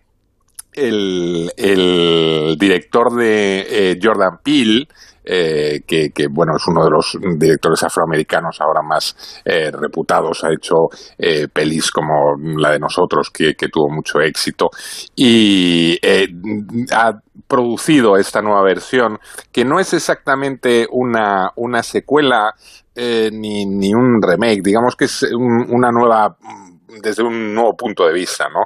Yo creo que más dirigido al, al público afroamericano en, en- de, una forma clara. Y de hecho tiene una cosa que a mí me hizo gracia esta nueva versión de Candyman, que está muy bien, ¿eh? A mí me parece que, que está muy bien hecha y, y, mm, está muy lograda, pero que le dan un puntillo que, que tiene su gracia eh, reivindicativo al tema este que ha estado tan de moda en los últimos meses, lamentablemente, que es la, las eh, constantes agresiones que, que en Estados Unidos muchos afroamericanos eh, han padecido eh, a manos de, de los cuerpos de seguridad, ¿no? de la policía. Y, y, bueno, pues hemos visto casos que han sido muy sonados.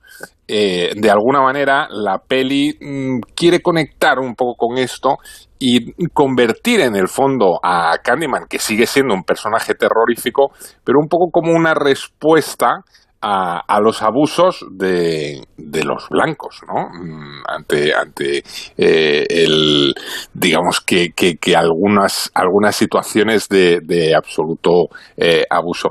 Bueno, es una, una peli bastante curiosa en, en este sentido. Eh, sigue totalmente los parámetros de lo que son las películas de terror, sigue en pie eh, esa, eh, esa historia de que invoques, mmm, digas cinco veces su nombre delante del espejo y te atengas a las consecuencias y, y con escenas realmente bastante mm, que, que, te ponen los, los pelos de punta. Pero mm, la he querido destacar porque a mí me parece que de lo que llega esta semana, a pesar de ser una, una película de género, es, es una película que está bien planteada, es inteligente, está bien hecha y, y, seguro que mm, a más de uno le va a hacer disfrutar, aunque eso sí, pasando un poquito de miedo. Esto Candyman, pero atención porque ahora que la gente está ya pensando en el regreso, muchos se están haciendo un poco de balance de cómo les ha ido el año, refugiándose también en sus recuerdos. Bueno, aquí nos llega Reminiscence, la película de Hugh Jackman, que también nos hace una invitación a viajar al interior de nuestros recuerdos. Vas a hacer un viaje un viaje a través de los recuerdos. Lo único que tienes que hacer es seguir mi voz. Hemos cerrado. También nos hace plantearnos muchas veces lo, cómo, no, en fin, cómo vivimos de la memoria y cómo la memoria condiciona también el presente de nuestra sí, vida. Sí, sí. Esta a mí me parece que es una película, la de Reminiscencia, que es muy interesante el planteamiento y sobre todo el escenario que, que dibuja, ¿no? Es un futuro no mm, fechado, pero bueno, se supone que es un futuro cercano en el que evidentemente por el tema del cambio climático, eh, bueno, pues eh, las ciudades han, se han transformado y en este caso la acción transcurre en Miami, que está absolutamente anegada, ¿no? Es una ciudad que se ha desbordado completamente y para moverte de un sitio a otro pues tienes que ir pues en, en barcazas y está todo absolutamente inundado. Esto le da al, a, a, la película un, aire muy interesante.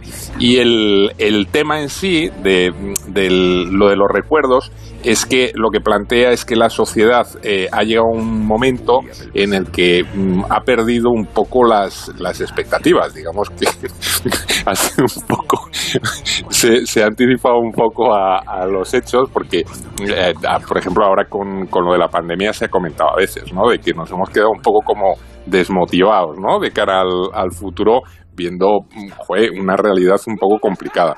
Pues en, en la película va más allá y entonces lo que ocurre es que él tiene un negocio que te permite eh, entrar como en una especie de tanque de agua para que revivas algún recuerdo, ¿no? De, de una forma muy eh, bueno, clara. Como una hipnosis, ¿no? Sí, una especie de hipnosis y entonces eh, tú entras ahí en una especie como de trance y revives pues tus momentos más felices del pasado y eso pues hay gente que le da una vidilla que te mueres, ¿no? Entonces, todo esto que dices, joder, pues es un planteamiento muy original, está guay. En realidad sirve única y exclusivamente para mmm, plantearnos una historia muy, muy de cine negro, en la que él, que es el eh, personaje que está eh, llevando este, este negocio, digamos, de recuerdos, de pronto pues se le presenta una cantante despampanante, de estas que, que actúa en un club oscuro muy, muy de, de cine negro y que le eh, pide que mm, le ayude a recordar dónde ha perdido las llaves a, con la máquina esta que tiene él y a partir de ahí él se queda fascinado y sin embargo se va a dar cuenta de que ella mm, es una femme fatal de estas típicas de, del cine negro de los años 40 que le está utilizando con unos propósitos un tanto oscuros, ¿no? Eh, entonces, en realidad la película es esto, es como una especie de, de peli de cine negro, pero trasladada a un futuro mmm, próximo y, bueno, pues eh, ambientada en este mundillo un, tanto singular. No está mal, no está mal. A mí tampoco me ha parecido una, bueno, la séptima maravilla del mundo, pero como tiene estos puntillos originales, eh, no está mal. Esta de reminiscencia yo creo que se le puede dar una oportunidad. Por cierto, que parece que las distribuidoras no quieren que vivamos tranquilos este regreso después de las vacaciones, porque también nos plantean Ice Road, una película de acción, con catástrofes, con elementos de supervivencia, con un grupo de mineros que hay que salvar, en fin, Liam Neeson en persona. ¿Has oído lo del derrumbe de Katka? Sí. Estoy con una misión de rescate. Hay 26 mineros atrapados quedándose sin oxígeno. Necesito una boca. Esto sí que da angustia también, ¿eh? Sí, sí, a ver, eh, lo que pasa es que si está Liam Neeson por en medio, el que te tiene que rescatar, a mí esto me da siempre de como Te gusta, una ¿no? confianza, ¿no? Sí, sí, porque es de esto que dices, mira, otro cualquiera te puedes pensar que, uff, menudo lío, pero mm, Liam Neeson es como una garantía, ¿no? O sea, si te secuestran, si te quedas atrapado en una mina, ¿qué es lo que mm, te puede pasar mejor? Pues que se entere Liam Neeson y que vaya a rescatarte. Eh, en este caso lo vemos claramente en esta peli Ice Road, que llega ahora a las pantallas, se adelanta un poco, es de estas pelis que en breve las veremos también en, en Netflix, pero que pasa primero por las pantallas porque es una película muy espectacular, con unas escenas de acción muy chulas y merece la pena poder verlas en, en pantalla grande. Y sobre todo eso, si eres un poquito fan de, de Liam Neeson, pues eh, a, a disfrutarla a tope. Por cierto que tenemos dos películas así más de entretenimiento, por un lado García y García y por otro La Patrulla Canina, que por cierto se ha convertido también en protagonista de la actualidad, porque Teresa Rodríguez dice que es una película, bueno, que es un género, digamos, el, de toda la saga esta de La Patrulla Canina, que es machista. Y esto se ha convertido también en noticia hoy, Mm, más allá de la película infantil, que a mí me parece que me va a tocar ir a verla, pero no por voluntad propia. En este caso, me gustaría que dedicáramos nada, medio minutito a hablar de García y García, porque es la comedia española que llega este fin de semana a las Sí, es la peli española protagonizada por José Mota y Pepe Villuela. En principio una peli absolutamente disparatada para reírte, para pasarlo bien, de confusiones, ¿no? De estas que se ha hecho tanto en el cine, ¿no? De, que se confunden identidades y, se, pues todo el enredo que provoca es, es para divertir al personal. Eh, no les ha quedado, todo hay que decirlo, excesivamente bien, ¿eh? Eh, para ser los dos pedazos de cómicos que, son los protagonistas, uno esperaba algo más. Eh, han ido un poquito a la baja. Eh, a lo mejor la directora Ana Mu- Murugarren no ha estado muy, muy inspirada. Pero bueno, de todas formas, para los que quieran echarse unas risas eh, de forma muy, muy desenfadada y con muy poquitas pretensiones, ahí lo tienen García y García. A mí nos- me va a tocar los perros y la perra de la patrulla canina. Lo digo así porque esto es lo que dice Teresa Rodríguez y es verdad que solamente hay un protagonista femenino. Ya no entro en lo demás porque es que no soy capaz de analizarlo. Que tengas un feliz invierno. Pablo, hasta la próxima. Buenas noches. Muchas gracias, un abrazo para todos. Una pausa en pares y nones y saludamos a Mónica González Álvarez.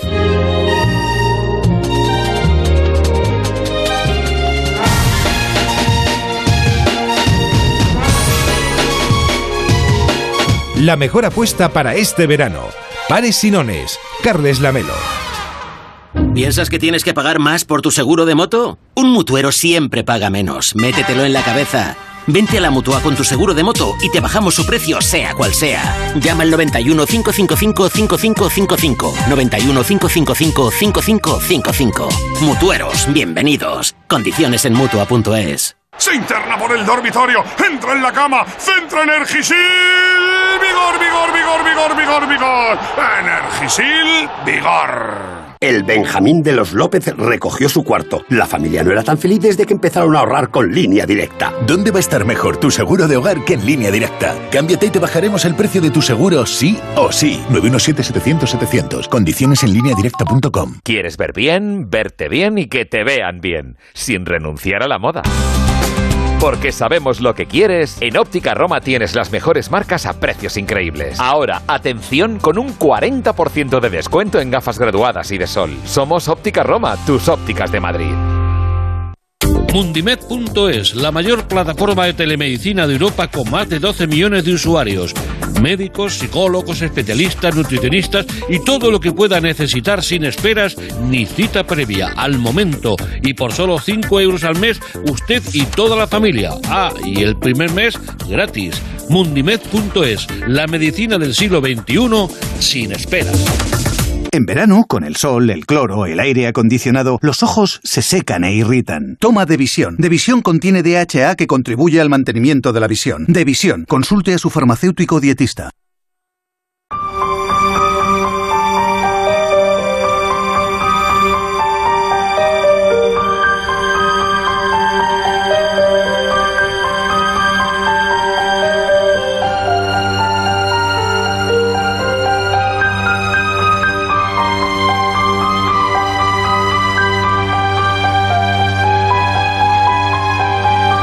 Estamos repasando los expedientes de mujeres, mujeres españolas que sufrieron la persecución, la tortura y los crímenes de la Alemania nazi en la época en la que, en la que muchas de ellas huían de España se unieron seguramente a la resistencia francesa en la mayoría de los casos y acabaron en campos de concentración. Algunas sobrevivieron a esta situación, como es el caso de la protagonista que tenemos esta noche, y otras no, no, corrieron la misma suerte. Estas historias están recogidas en un libro, se llama Noche y Niebla en los campos nazis.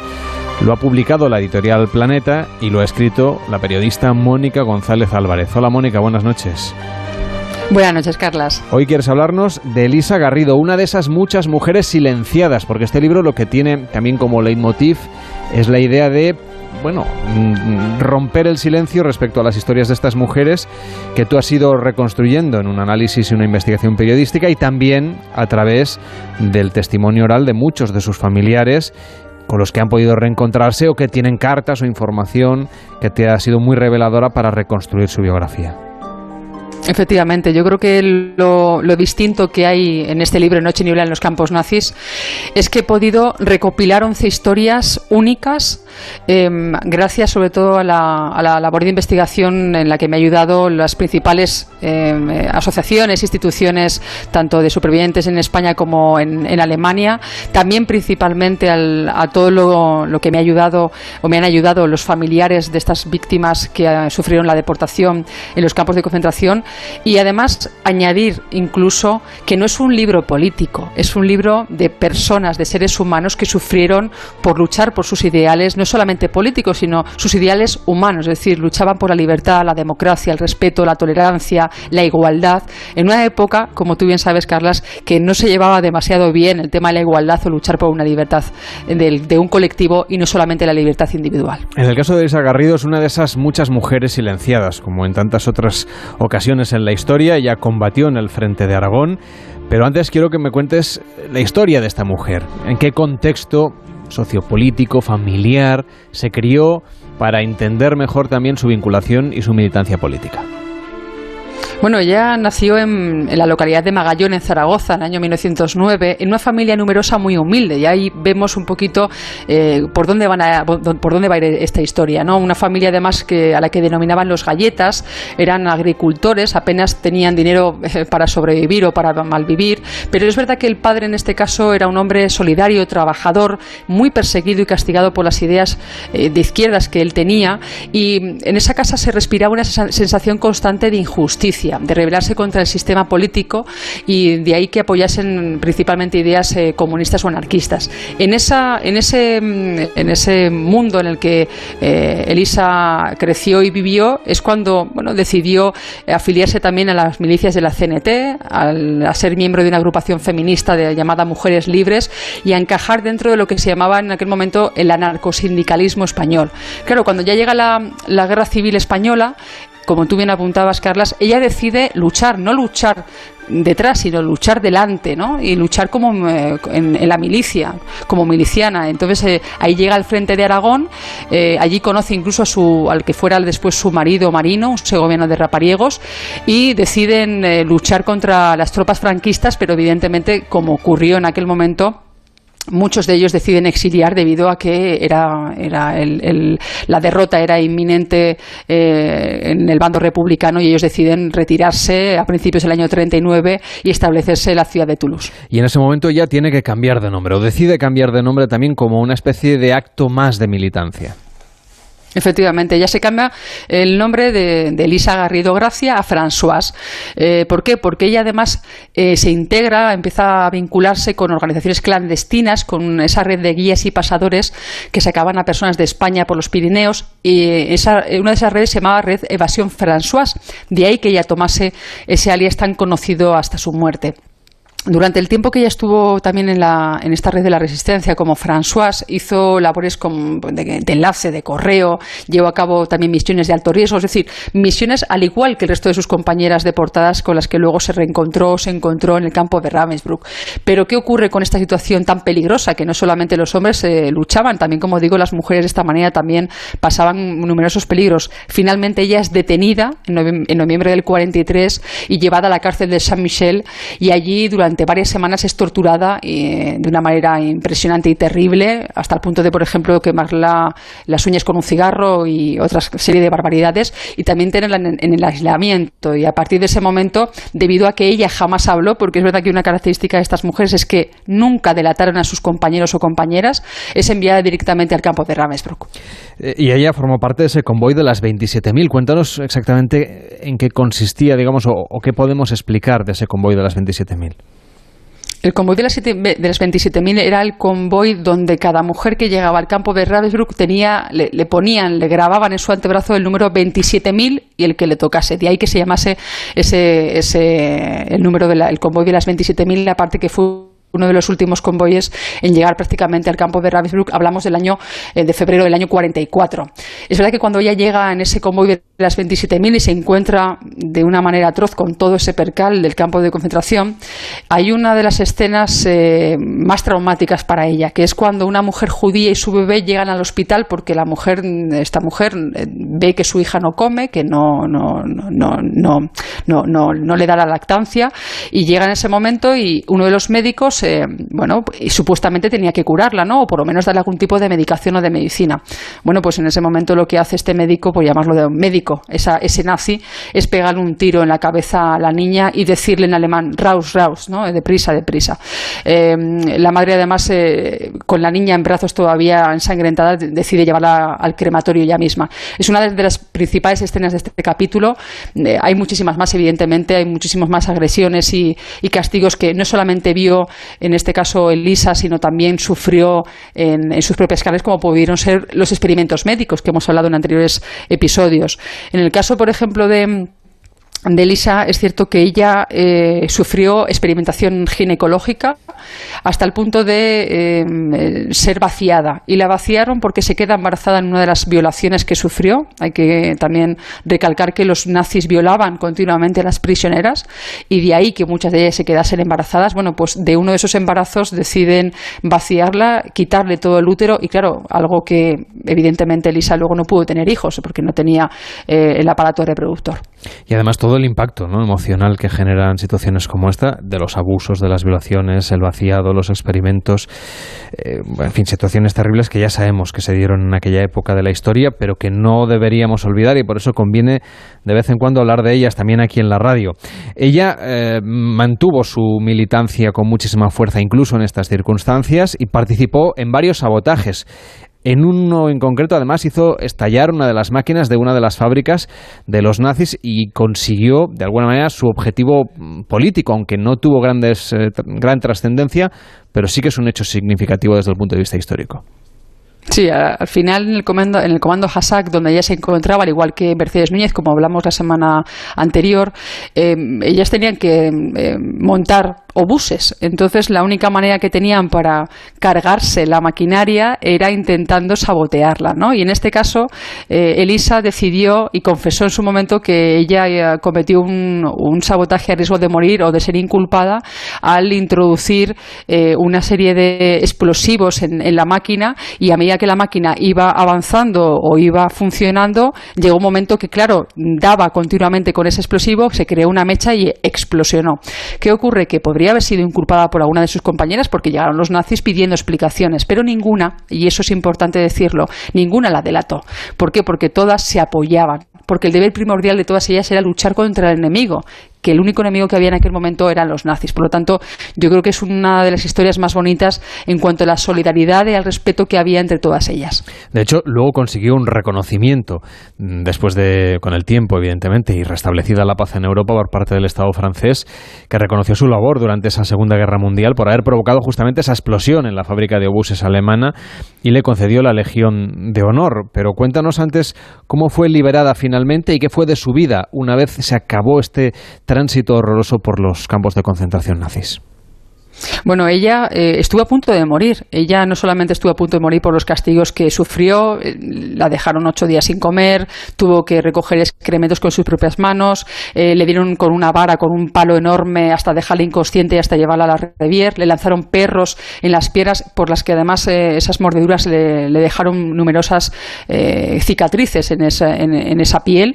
Y mm, pese a todo, y, y pese a enfermarse y agotarse hasta la extenuación, pudo ser liberada en el en abril del año 45 por la Cruz Roja Internacional, llevada eh, además en un canje de presos rumbo a Suiza y a partir de ahí a, París, al Hotel Lutetia, que era el punto de encuentro de todos, los, de todos los deportados, de todos los supervivientes, y ahí se reencuentra con su marido. Es verdad que a partir de ese momento eh, rehace el matrimonio, la pareja, la vida en Toulouse, eh, no sin problemas de salud, es decir, ellos tenían tanto él como ella, porque él estuvo en Mauthausen y en el campo de Gusen, tuvieron ambos muchísimos problemas de salud. Ella sale además muy confundida, eh, perdida, eh, se tenía que acostumbrar a la vida eh, que, tenía que llevar después del holocausto, porque no es fácil, ya lo comentaba la semana pasada, ¿no? No es fácil superar el holocausto, bueno, no es fácil, no se supera nunca realmente el holocausto, pero sobrellevar una vida después de años encerrado en un campo de concentración es terrible. Ella lo logra hacer y a partir de ese momento su vida en Toulouse empieza a ir cada vez mejor hasta que decide el matrimonio regresar a Aragón. Y ahí es donde entra la, la parte de los testimonios que tú has ido recogiendo para escribir este libro. Tú has podido hablar con sus sobrinas, con sus descendientes, con sus parientes más cercanas. Sí, con Pilar, con Sylvie, a la que además estas mujeres denominaban a, Elisa la tía de Francia, porque llegaba a, sus casas a Aragón y jugaba a las cartas con, con, ellos. Eh, además, tenía predilección por, por, su hermano Manuel, el que, con quien siempre tenía alguna disputa por el hecho de perder a las cartas. Eh, estas mujeres, estas sobrinas, veían en su tía una mujer fuerte, lúcida, alegre, divertida, una mujer que, pese a toda la amargura que podría haber tenido después de la guerra, no lo, para nada se, lo, se le notaba, o por lo menos no, no, no, lo reflejaba en su rostro ni en su manera de ser. Es verdad que, mm, que, como tú bien decías, Carles, ella es condecorada con la medalla de la Orden Nacional de la Legión de Honor con el grado de, teniente. Em, y hay una, hay una anécdota bonita referente al tema del, de esta condecoración, que es que cuando ella finalmente tiene que ir a cobrar la, indemnización eh, por el país francés, eh, ella acude al banco acude con una maleta grande y eh, pensando que le iban a dar un montón de billetes para introducir en, ese, en esa maleta enorme y finalmente lo que hace el banco es darle un cheque. ¿no? De ahí la, es un chascarrillo que me contaba una de sus sobrinas, eh, Pilar, riéndonos ambas en, esa entrevista que yo le pude hacer eh, el año pasado en referencia a cómo era el que, también el carácter de, de Lisa, ¿no? una mujer además con, con que dejaba huella, con muchísimo carácter, una mujer adelantada a su tiempo, que llevaba pantalones en los años 50 cuando no se llevaba para nada o no se veían a mujeres con pantalones en esos años, que además cuando ella decide separarse de su marido y a rehacer su vida con, al lado de otro hombre con el que no se llegó a casar nunca, vuelve al pueblo de Magallón y, cuando ante las habladurías decía mi tres narices me es decir, una mujer, como digo, Carlas, de, armas tomar, una mujer eh, divertida, una mujer cariñosa, altruista, humanitaria y además que siempre apoyaba a todo aquel que se le acercaba tanto moralmente como económicamente. Pero que sin embargo ella no compartió todos los secretos de lo que había vivido, de los horrores que había sufrido en su estancia en los campos de concentración. Es decir, les contó a su familia una parte de la historia. Sí, eh, como le ocurrió a Elisa, le ocurrió a muchísimas mujeres y hombres que prefirieron mantenerse en silencio.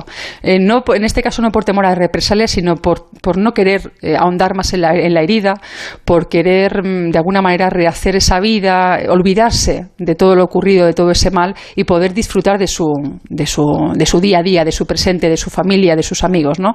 Ella desgraciadamente al final eh, eh, muere en Toulouse en el año 90, pero es curioso porque hasta el último detalle tenía preparado antes de morir. Ella tenía preparado el sepelio, sabía cómo quería su panteón, lo que tenían que ponerle, la ropa que tenían que ponerle para estar dentro del ataúd, qué fotos tenían que que, haber en ese, en ese tanatorio e incluso los datos que tenían que aparecer en su lápida. Por lo tanto, una mujer que tenía todo preparado porque si una vez ya estuvo a punto de morir, mejor prepararlo, ¿no? De, de una manera mucho más bonita. Te agradecemos mucho este repaso que has hecho de estas historias. Algunas de, bueno, todas están en este libro, Noche y niebla en los campos nazis de la editorial Planeta, un libro que recoge muchas más historias de mujeres que también eh, fueron eh, de alguna manera mm, represaliadas por sus ideas políticas y que todas pasaron por campos de concentración y sobrevivieron además al horror de los nazis. Mónica González Álvarez, ha sido un placer compartir este verano contigo y conocer estas historias y darlas a conocer para que no se olviden. Buenas noches. Gracias, buenas noches, Carlas. En Onda Cero, Pares y Nones. Carlas Lamelo. Onda Cero Madrid 98.0. Este año necesitamos tanto las vacaciones. Tanto como las donaciones. En la Comunidad de Madrid necesitamos 900 donaciones de sangre al día. Tu decisión es importante porque con tu donación salvas vidas. Hay gente que nos necesita ahora. Dona hoy. Comunidad de Madrid. Javier 4, Teresa 3, Maite Casi 5, Luis 2 y medio, Pilar 3. Este mes se van a perder muchos kilos en Adelgar. Más de 60.000 personas han recuperado su figura con el método Adelgar. Deja los kilos que te sobran en Adelgar. Infórmate en el 91 577 44 77 o en adelgar.es. ¿Creías que ya habías descubierto los mejores sabores latinos? Gourmet Latino te trae los sabores más ricos y saludables de América Latina. Panela 100% natural, deliciosos snacks sin aceite de palma, batidos endulzados con panela y un sinfín de sabores únicos y saludables. Gourmet Latino, porque comer sano es vivir mejor. Búscalo en tu supermercado habitual. ¿Sabes dónde puedo encontrar mamparas o metacrilato al corte? Claro, en Resopal. El otro día fui y me cortaron las piezas en el acto y como yo quería. ¿Resopal? ¿Los plásticos de toda la vida? Sí, tienen dos tiendas en Madrid y además puedes comprar online en resopal.com. Resopal. Todos los plásticos, mamparas y protecciones de metacrilato. Infórmate en resopal.com. Venga a las rebajas de Muebles a Dama. Precios insuperables con la misma calidad de siempre, en una gran variedad de estilos y modelos, con su habitual trato amable, transporte y montaje gratuitos y la mejor financiación. Todo lo bueno de Muebles a Dama, pero ahora con rebajas. En General Ricardo 190 y en la web mueblesadama.com. Muebles a Dama.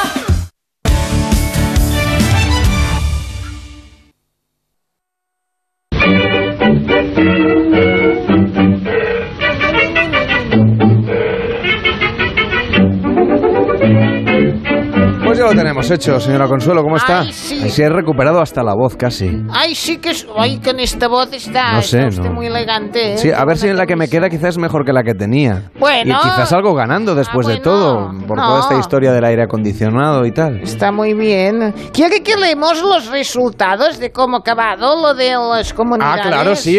Al Voy final es lo que la gente está esperando, pero es verdad que ha tenido poco... Este año apuntaba maneras ya lo de Lo de Castilla y León. Castilla y León, ¿eh? Es el tercer No verano ya que ganan. No me hagas spoilers. A ver, en el puesto número 10, Ca- Venga. Cataluña con 35 puntos. Empatados en la octava po- posición, Murcia y Castilla-La Mancha con 40. Séptima posición para País Vasco. Sextos, Extremadura. Quinto lugar, no, cuartos. Empatados en el cuarto lugar, Galicia y la Comunidad de Madrid con 110 puntos.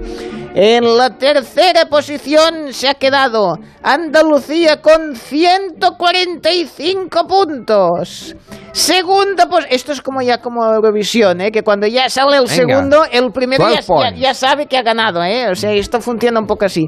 Segunda posición para la Comunidad Valenciana con 170 puntos. Que lo han luchado, hay que decirlo que lo han luchado. Lo han luchado. Tendríamos que haber hecho hoy puntos, 50 puntos a quien acertaba, porque si no es... Y ha ganado Castilla y León con 230 puntos. Muchas felicidades a todos los oyentes de Castilla y León y a todos aquellos que han votado a favor de Castilla y León. Tercer verano que se lleva el premio de las comunidades. Son los únicos que han ganado en el concurso de las comunidades de pares y nones. Así que, bueno, muchísimas felicidades. Llamo de Castilla y León, ¿a qué quieres que te gane? Es un poco eso, ¿eh? Porque es Ya. una maravilla. Me muy parece bien. fantástico. Así que muchísimas felicidades a Castilla y León, que ha sido la comunidad, la patria Muy chica bien, de España, muy bien, que se lleva el premio de Pares y Nones. Un programa que llega al final de esta temporada de verano 2021. Muchas gracias a todos los que lo han hecho posible, a David Cervelló, que ha trabajado muchísimo. gracias, David. Para una vez que trabajo.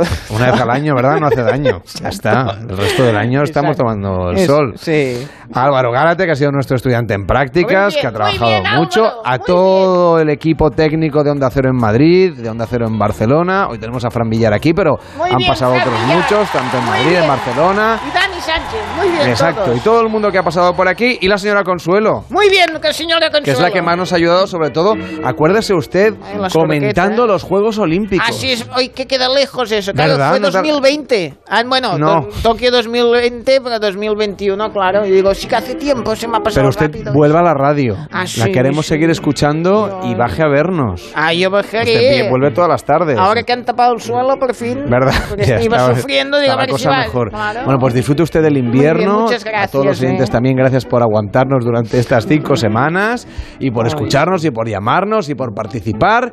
Y ahora ya, pues a partir del lunes, la temporada convencional. Ahora sí llega la brújula dentro de un minuto con José Miguel Azpiroz, nos cuenta la actualidad y nosotros ya acabamos de recoger aquí todas las cositas de pares y nones. eh, vamos metiendo las historias en las maletas y nos vamos hasta la próxima porque esto se acabó. Feliz invierno, que disfruten, que lo pasen muy bien, que cumplan con todos esos objetivos que hemos comentado antes, que sigan escuchando Onda Cero, que sigan escuchando la radio, que disfruten de todo. Y nada, David Cervelló, mm, tú no te vas de vacaciones. Yo no, tampoco. nada, el Así lunes ya que, estamos aquí. no, yo mañana. Tú mañana sí que tienes fiesta. Yo mañana Tú descanso, mañana sí. tienes fiesta, Álvaro también. Pero yo mañana aquí estaré. Pasando En fin, ha sido un placer, muchas gracias. Bueno, un fuerte abrazo a todos, gracias por acompañarnos en este verano y hasta la próxima, que sean felices, feliz invierno y hasta siempre.